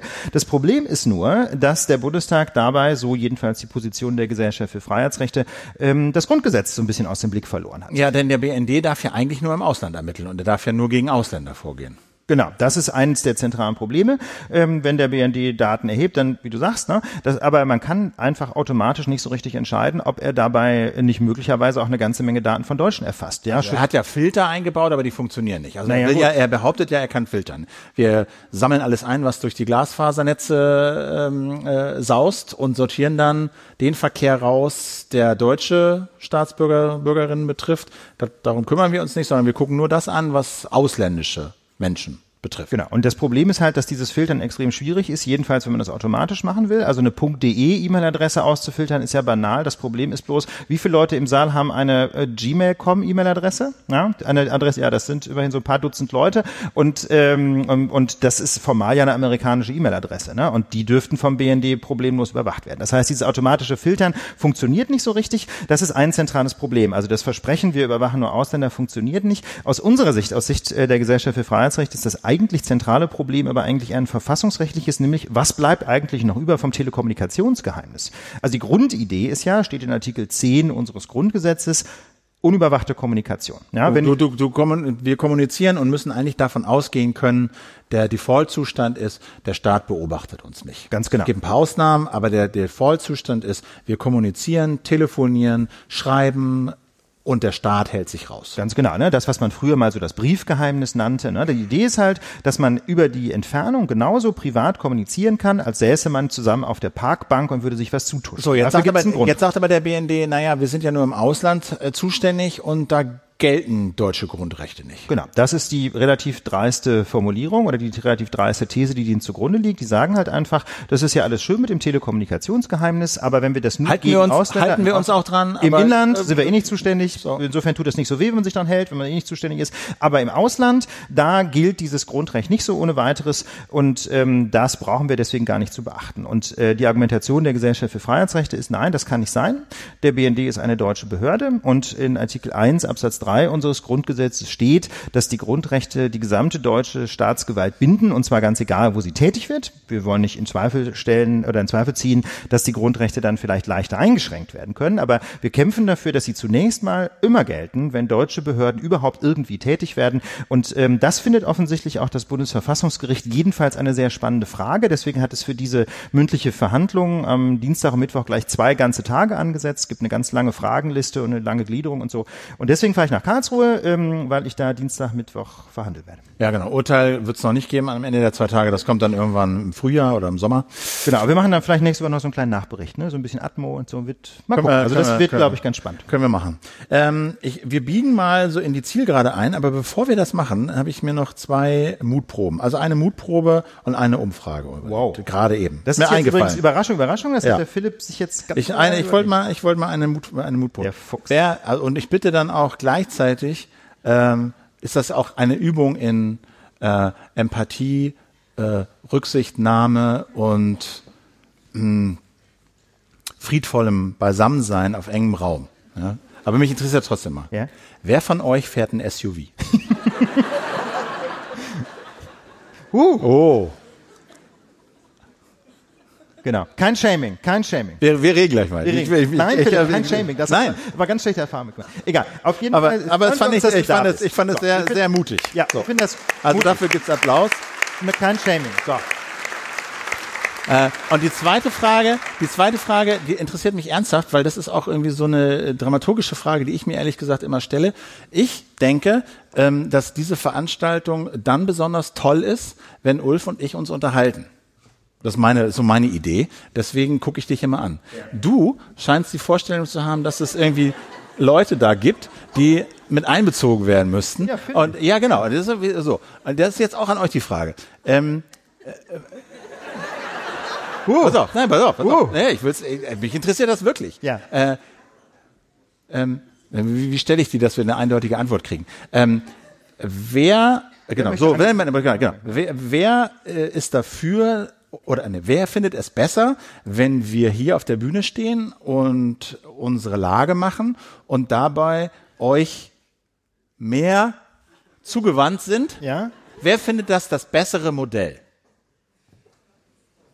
Ja. So viel zum Thema okay. eindeutige Antwort. Warte mal, genau. Wir machen nochmal die Gegenfrage. Wer findet es besser, wenn wir euch ignorieren. Das nein, ist ja, das nein, ja nicht nein. tun. Das geht gar nicht. Aber nein, wenn wir uns ich, mehr ich, ich, ignoriere das nicht, also, sondern wenn wir das hier so ein bisschen als, wie wir das halt bei uns in der Küche auch machen, ja. äh, Gespräch ja. organisieren mhm. und auch wir uns optisch. optisch uns angucken, zuhören, aufeinander eingehen. Wer findet das Modell besser? Ja, jetzt ist, jetzt würde ich sagen 50-50. Eins zu eins für das Gefühl. Das ist doch super. Sagen, ne? Eins zu eins für das Gefühl und jeder hat so seine Fangroup, das ist doch super. Ne, das geht nicht um Fangroup. Philipp, ist doch super. Alles, Das sind zwei ist, alles ist gut. Das sind zwei unterschiedliche Modalitäten. Und mich hat wirklich mal interessiert, Ja. äh, wie, wie, wie das so, wie das so ankommt. War, war Feedback äh, bei der letzten Show und ich dachte, ich versuche das einfach mal. Und ich fand das irgendwie schön. Also ich gucke hier gerne in den Saal. Ja, genau. Also ich habe auch das Feedback. Ich finde das schön. Ich meine, sonst, darum machen wir das ja. Ich mache ja? gleich gar nichts mehr hier. Nein, nein, deswegen, also deswegen, deswegen machen wir das doch. Wir wollen doch einfach mit euch ins Gespräch kommen und ich finde, der erste Schritt ist, man guckt sich erstmal. Genau. So, in diesem Also, Sinne ne, ist so auch die Lage der Nation Nation- abschließend erörtert, oder? In diesem Sinne ist die Lage der Nation abschließend und ausführlich erörtert. Wir danken euch ganz, ganz herzlich, dass ihr alle hergekommen seid und die Meinungsfreiheit gefeiert habt. Und uns angeguckt äh, habt. Mit uns zusammen genau und uns angeguckt habt. Weil das würde ich auch sagen, ne? Also das ist kein Modell hier, weggucken. Nee, weggucken das, ist kein Problem. Aber das tut ja ist auch nur keiner. für uns. Das Höchstens kurz aufs Handy, um eine Frage zu Das stellen. ist nur für uns eine Option. Genau. Also, nochmal ganz ganz, ganz, herzlichen herzlichen Dank. dass ihr so lange durchgehalten habt und äh, vielen Dank, dass ihr da wart. Das war die Lage.